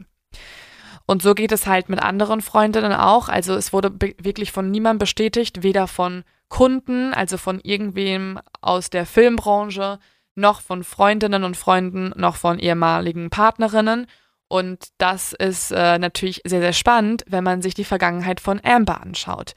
Denn Amber hat im Gegensatz zu Johnny doch einige kleinere Anschuldigungen von Gewalt zu verantworten. So zum Beispiel in einem Streit mit ihrer damaligen Freundin Tass Tassia Van Ree. Mit der hat sie nämlich 2009 einen Flughafen besucht, also sie wollte mit ihr wegfliegen. Und am Flughafen sind die beiden in so einen großen Streit reingeraten, dass Amber dabei gesehen wurde, wie sie Van Ree durchgehend auf den Arm schlägt und jemand dann die Polizei gerufen hat. Der ganze Vorfall wurde aber nie vor Gericht gebracht und Van Ree erklärte auch später dann öffentlich, dass das Ganze irgendwie unverhältnismäßig groß aufgebauscht wurde. Aber es ist natürlich auffällig, dass genau sowas schon mal der Öffentlichkeit bekannt wurde. Und man muss also sagen, neben einigen Zeuginnen, neben Zeugen, neben Beweismitteln und Vergangenheitserzählungen ähm, ist Johnny Depp also mittlerweile fast zu so einer Art Symbol für diejenigen geworden, die auch über Gewalt an Männern reden möchten, also über ein ja, männliches Opfer häuslicher Gewalt. Zum Beispiel haben sich durch den Prozess auf Twitter die Beiträge mit Hashtag Believe Male Victims gehäuft. Außerdem schätzt die National Domestic Violence Hotline, dass jeder siebte erwachsene Mann in den USA irgendwann mal Opfer von Gewalt in der Partnerschaft wurde und sagte auch, dass Männer seltener als Frauen ihre, Misshandl ihre Misshandlungen melden oder Hilfe suchen, weil es für sie natürlich noch demütigender ist, als Mann gerade so glaube, etwas das, zu erfahren. Das ist auch total gut, dass wir da jetzt drüber sprechen durch diesen Prozess, weil es ist ja tatsächlich so, dass jetzt nicht nur, also klar, ähm, ich glaube, es kommt immer noch häufiger vor, dass Frauen Gewalt erfahren, aber natürlich erfahren auch Männer Gewalt und auch durch Frauen. Und es gibt auch Frauen, die gewaltvoll sind in Beziehungen und dominant. Und da hört man ja so, so wenig drüber. Und natürlich ist es gut, dass man da mehr drüber spricht. Und Opfer, egal ob Frauen oder Männer, sich ähm, trauen, sich zu äußern. Total. Also es ist einfach wichtig, auch dass dieses Thema bekannt wird und man nicht einfach durch einen politisch, politischen Diskurs oder durch Erfahrungen mit solchen Fällen direkt auf einer Seite steht. Also das ist ganz wichtig. Genauso natürlich auch nochmal, aber da gehen wir in der nächsten Folge drauf ein, ist natürlich auch wichtig, nicht weil man irgendwie von MeToo genervt ist, jetzt einfach konstant auf Johnny Depps Seite zu sein. Also man muss beide Seiten ja. gleichermaßen beleuchten. Man muss auch nicht zwangsläufig auf einer Seite sein, das ist auch ganz wichtig zu sagen. Aber natürlich genau. ist es schön, dass halt durch, ja, durch irgendwie diese Thematik auch auf ja, auf Opfer häuslicher Gewalt, die eben auch männlich sein können, aufmerksam gemacht wird und dass ähm, Johnny Depp auch so ein bisschen mit dem Stigma bricht, dass es dann irgendwie sich nicht mehr um einen starken Mann handeln würde, wenn einem sowas passiert. Natürlich. Ja, es ist halt, es ist halt ein zweischneidiges Schwert, ne? Also wie ich gesagt habe, ich finde es sehr, sehr gut, dass jetzt irgendwie aufgrund dessen Männer, deren häusliche, denen häusliche Gewalt erfahren ist, da nach vorne kommen und darüber sprechen. Andererseits muss man auch ganz ehrlich sagen, mit diesen TikToks-Trends, die wir, glaube ich, in keiner Art und Weise als gut empfinden, macht das natürlich gleichzeitig, dass gerade auch weibliche Opfer von Gewalt oder Missbrauch sich jetzt zweimal überlegen, will ich wirklich darüber sprechen, wenn dann ein TikTok-Video veröffentlicht werden könnte, wo sich irgendwie Millionen an Menschen drüber lustig machen, wie ich gerade schildere, wie mir Gewalt zugestoßen ist und nicht. Abgesehen davon, ob Amber Heard recht hat oder nicht. Also komplett abgesehen davon ist natürlich dieser TikTok-Trend überhaupt nicht förderlich für Leute, also für jede Person, egal ob männlich oder weiblich, der mal Gewalt widerfahren ist oder Missbrauch widerfahren Total. ist. Also ich glaube auch nicht, dass es irgendwie gerade ein Diskurs ist, der uns nach vorne bringt als Menschheit. Das überhaupt nicht. Ähm, also das, glaube ich, kann man festhalten. Überhaupt nicht. Nein. Nein. Es ist wirklich, als würden wir gefühlt 100 Jahre zurückgehen gerade. Ja, deswegen, ich freue mich schon. Also die Jury soll angeblich nächsten Mittwoch entscheiden, also am 27. Mai. Und ich hoffe, dass dann auch einige ja, Spekulationen endlich ein Ende nehmen und wir uns davor zwar nochmal und wir uns zwar am Montag nochmal anschauen, was alles äh, für, ja, für Amber Heard spricht, dafür, dass sie keine Lügnerin ist, dafür, dass sie die Wahrheit sagt und ihr ganz viel Unrecht gerade geschieht.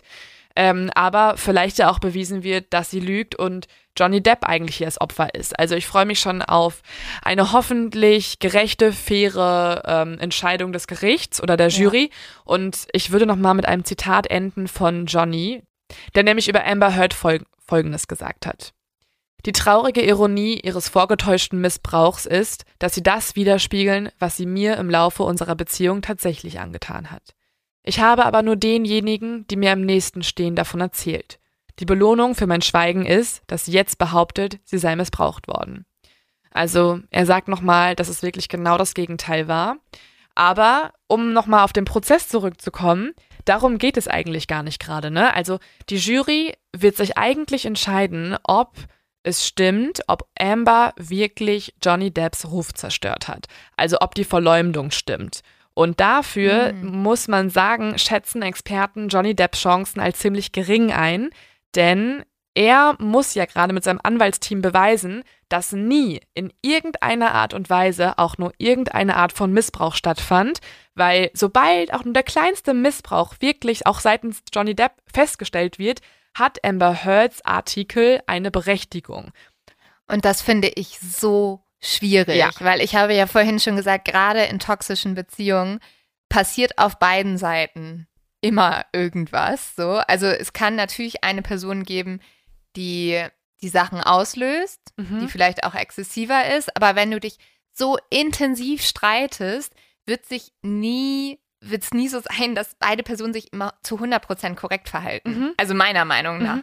Ähm, klar, das heißt jetzt nicht, dass beide Personen sich schlagen müssen oder beide Personen irgendwie, ja, halt, also dass beide Personen aggressiv gegenüber sind, einander sind. Aber in diesem Fall, gerade durch die Videoaufnahmen, die Tonaufnahmen, was wir gehört haben, wirkt es ja, und der große Drogenkonsum, wirkt es ja schon so, als selbst wenn Johnny Depp, was ja viele glauben und ähm, was ich mir auch vorstellen könnte, ist, dass er halt wirklich eher der passive Part war. Aber selbst dann wirkt es ja so, als hätte er sich zumindest mal gewehrt oder irgendwas. Und ich glaube, es wird so schwer zu beweisen sein. Aber er Genau. hat- er- Also auf die Sachen gehen wir halt nächste Woche ein, weil natürlich gibt es Beweise dafür, dass auch er Ja. gewalttätig war. Also diese Folge hat ja, Ja. erstmal seine Seite geschildert, die ähm, sich tragt. Also falls es so ist, ist es tragisch, es ist unfassbar schlimm, was diesem Mann widerfahren ist, nämlich dass er in etwas reingezogen wurde, wofür er davor nie gestanden hat. Und natürlich ist seine Karriere jetzt vorbei. Also nach diesem Prozess, glaube ich, kann kein Film mehr verantworten, einen vielleicht ja doch mutmaßlichen missbrauchenden Part in der Beziehung in, in einer Rolle zu besetzen, dann Obwohl, das ist ja so ein bisschen das Absurde. Also Amber Heard ist ja immer noch zum Beispiel bei Aquaman dabei, ne? ja, man weiß aber auch nicht, wie viel sie in der finalen Version dann sein Ja, wird, okay. ne? Das, äh, weil gerade ist es ja alles noch im Schnitt. Ich weiß, ich kann mir auch vorstellen, dass Amber Heard da ganz schön krass rausgestrichen wird jetzt dann doch. Mhm. Aber mal Ja. sehen. Also genau, ich frage mich wirklich, ich glaube, es tut niemanden von beiden gerade gut, was da passiert. Naja, also so zumindest, wenn du online dich bewegst, habe ich das Gefühl, Johnny Depp schadet es gerade nicht so viel. Was Ja. natürlich auch daran liegt, also zum Beispiel, ich habe mich in den letzten Tagen intensiv mit dem Anwaltteam von Johnny Depp Mhm. auseinandergesetzt oder ich habe viel über die auf TikTok gesehen. Okay, kommen wir zu diesem Gossip-Teil.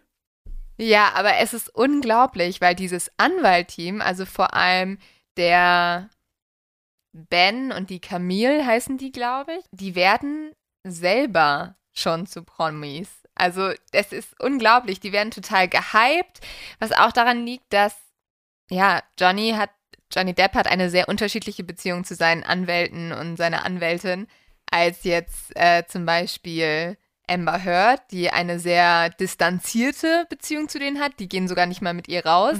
Und das macht natürlich irgendwie einen Unterschied für die Leute. Und dann gibt es ja noch diese krasse Sache, dass jetzt anscheinend Johnny Depp seine Anwältin, die Camille, daten soll, die auch eine unglaublich hübsche, smarte und die, diese Frau wirkt unglaublich sympathisch. Also so, so, so sympathisch. Und da muss man natürlich auch überlegen, und das schreiben jetzt auch schon einige Zeitungen, ob das nicht sogar eine Taktik des Anwaltteams ist, weil sie sollen einen Freund haben, mhm. einen Freund, der eigentlich in England lebt und dort Real Estate, also äh, Immobilien vermarktet, also das macht er. Und trotzdem halten die beiden immer wieder Händchen im Gerichtssaal. Äh, sie nimmt ihn auch immer wieder in den Arm. Die tuscheln wirklich wie so Liebende. Und da wurde jetzt aber auch schon drüber geschrieben, dass man halt wirklich überlegt, ob das auch bewusst gemacht wird, aus zwei Gründen. Einmal, um Amber Heard halt mhm. zu provozieren. Ja, würde ich jetzt auch denken. Ähm, weil es gibt nämlich auch ja so ein Ding, dass Johnny Depp Amber Heard einfach nicht anguckt im Gerichtssaal. Mhm. Äh, ich, das finde ich auch richtig absurd. Also und sie ihn sehr ja. oft angucken soll. Aber sie guckt auch immer sehr intensiv zur Jury. Und ich finde das auch immer ein bisschen befremdlich, weil es wirkt fast wie so ein Vortrag immer. Ja, ich finde, beide Personen haben so ihre weirden Sachen in diesem Fall. Mhm. Aber ja, das ist natürlich, also gerade durch diese Liebesgeschichte, die jetzt wirklich in den letzten Tagen extrem getrennt ist auf TikTok, das macht Johnny Depp unglaublich sympathisch. Er hat diese smarte Anwältin vielleicht an seiner Seite und alle wünschen sich, dass das jetzt die Geschichte wird. Er wehrt sich gegen die Frau, die ihm so viel Unrecht getan hat, verliebt sich in die kluge, tolle Anwältin mhm. und das wird die nächste Love Story. Und aber hast du das Gefühl, es könnte noch zu einem, es könnte positiv für ihn ausgehen? Mm, ja, also ich muss ehrlich sagen, ich wäre sehr erstaunt. Also ich weiß, dass die Jury normalerweise mhm. abgeschottet wird von der öffentlichen Meinung. Ja, die Jury merkt ja auch, also auch wenn sie vielleicht jetzt irgendwie nicht auf TikTok rumgucken oder im Internet irgendwie auf YouTube sich die lustigsten Momente Teil 3 angucken ja, oder so, so es, ja. die merken, sie merken ja trotzdem, äh, wenn irgendwie da Leute mit T-Shirts, mit Hashtags Justice for Johnny Depp äh, zum Gericht fahren. Du musst dir vorstellen, die Leute campen vor diesem Gerichtssaal, um als erstes reinzukommen. Ja. Das ist absolut ja. absurd. Ja, es wird halt eigentlich, es wird behandelt wie ein Konzert oder wie so ein Meet and Greet. Ja. Eigentlich kommen die Leute dahin, als wenn sie da irgendwie noch ein Autogramm sich abholen äh, könnten. Also das wäre wahrscheinlich die Hoffnung. Und es wird wirklich behandelt wie das größte, coolste Event seit Corona vorbei ist, so für die, für die Leute gefühlt. Also echt, echt total krass und ich glaube auch, dass das eine Jury natürlich beeinflusst. Also du hast dann ja auch immer ein paar Zuschauer, die auch noch in den Zuschauersaal dürften oder halt zumindest davor stehen dürfen und natürlich geben die auch eine Reaktion ab, die rufen was, die beeinflussen durch Kommentare ja auch das Gefühl der Jury und wissen, da glauben so, so viele Menschen, dass Amber Heard einfach eine Lügnerin ist und ja, ich weiß nicht. Ich weiß zum Beispiel jetzt nicht, ob zum Beispiel sowas in den Prozess mit einfließt, wie ähm, die Erkenntnis, dass diese Make-up-Packung nie benutzt wurde. Weil das wird ja außerhalb kommuniziert. Das weiß auch das, also ich weiß jetzt nicht, ob das Anwaltsteam das schon erwähnt hat von ähm, Johnny Depp. Ich hoffe, also ich glaube und ich hoffe es auch. Ähm, aber genau. Ich muss aber sagen, Natürlich, ne? Also wenn es so sein sollte, dass Amber Heard sich das alles ausgedacht hat, ne? Und teilweise sogar auch Verletzungen gefaked hat und sich ins Gesicht irgendwas ge reingehauen hat, so gefühlt, um das zu zeigen. Wenn sie Vorfälle geschildert hat, wenn sie Nachrichten manipuliert hätte und so weiter. Wenn es alles stimmt, dann ist es so so schockierend und es ist so traurig für alle Frauen, denen das widerfahren ist, weil es also, Auf jeden Fall. Sie ist dann die größte Feindin jeder Frau, der sowas passiert. Und es ist einfach schrecklich, dass dann, dass dann jemandem nicht geglaubt wird, weil man einfach denkt, das kann doch nicht sein, das kann doch eine Frau sich nicht ausdenken, das geht doch nicht. Und es gibt ja auch Beweise, zum Beispiel irgendwie diese ganzen Aufnahmen oder auch, worüber wir auch in der Folge jetzt nicht gesprochen haben, weil wir sind jetzt schon unendlich zu lang ähm, im Vergleich zu unseren normalen Mord of X-Folgen. Ähm, aber zum Beispiel hat die ehemalige Assistentin von ähm, Amber Heard auch gesagt, dass ihr eine Vergewaltigung passiert sei und Amber Heard diese für sich genutzt hat. Dass sie Erzählungen, die, die Kate, die Assistentin Amber Heard erzählt hat, diese hätte sie verfremdet und auf, als ihre eigene Geschichte ausgegeben und seitdem möchte Kate mit ihr nichts mehr zu tun haben. Also solche Dinge kommen ans Licht und wenn das alles stimmen sollte, ist das halt so schrecklich und es ist so manipulativ und bösartig und psychopathisch, weil so kreativ die Lügen auszudenken, das grenzt an wirklich so ein böses Evil-Genie quasi schon. Deswegen, also ich freue mich total, wenn da irgendwie Klarheit reinkommt. Ja, oder Emma Hurt ist tatsächlich eine sehr narzisstische Persönlichkeit, die sich dort irgendwie nicht eingestehen will, dass sie etwas Falsches gesagt hat. Das wissen wir am Ende jetzt noch nicht, bis das Urteil halt kommt. Aber ich muss sagen, ich glaube schon nicht, dass Amber Heard zu 100% unschuldig ist. Und ich bin, ich bin sehr gespannt auf die nächste Folge, weil ich muss sagen, ich habe vor allem jetzt gerade bin ich sehr bombardiert mit der Pro-Seite für Johnny Depp und ich fühle auch sehr viel Sim Sympathie für Johnny Depp und ich mag auch sein Anwaltteam sehr gerne und das ist alles eine schöne, schöne Sache, die wir da gezeigt kriegen. Aber die andere Seite sieht man ja fast gar nicht. Also zumindest nicht in den sozialen mhm. Netzwerken. Deswegen bin ich sehr gespannt drauf, wenn du uns die mal berichtest. Darauf kommen wir dann nächste Woche zu sprechen. Also ähm, sorry für alle, die jetzt total aufgelöst hier rausgehen und das Gefühl haben, ihr fehlen die ganzen Gegenargumente. Die kommen nächste Woche, aber wie gesagt, es würde den Rahmen einfach sprengen. Aber für mich war es jetzt schon echt eine super spannende Folge. Ich freue mich sehr auf nächste Woche. Ich werde jetzt in der Zwischenzeit noch ein bisschen mehr TikTok durchforsten. Ähm, ich freue mich auf eure Nachrichten. Ich werde mich noch ein bisschen aufregen über einige ganz bestimmte TikTok-Videos. Und ja, dann würde ich sagen, diskutieren wir nächste Woche weiter. Ja, aber ey, vielleicht kurze Ankündigung. Wir sind ja jetzt dadurch, dass wir so viel über TikTok sprechen, haben wir uns ja auch ein bisschen mit der Plattform beschäftigt und mhm. wir sind ja jetzt auch auf TikTok. Ja, wir sind jetzt ganz jung und cool, Leo. ja, ich glaube, wir, wir heißen einfach auf Mord auf Ex dort. Folgt uns gerne, kommentiert gerne. Schreibt uns gerne eure Meinung. Also auch zu diesem Thema finden wir super spannend. Bis zum nächsten Mal. Tschüss. Tschüss.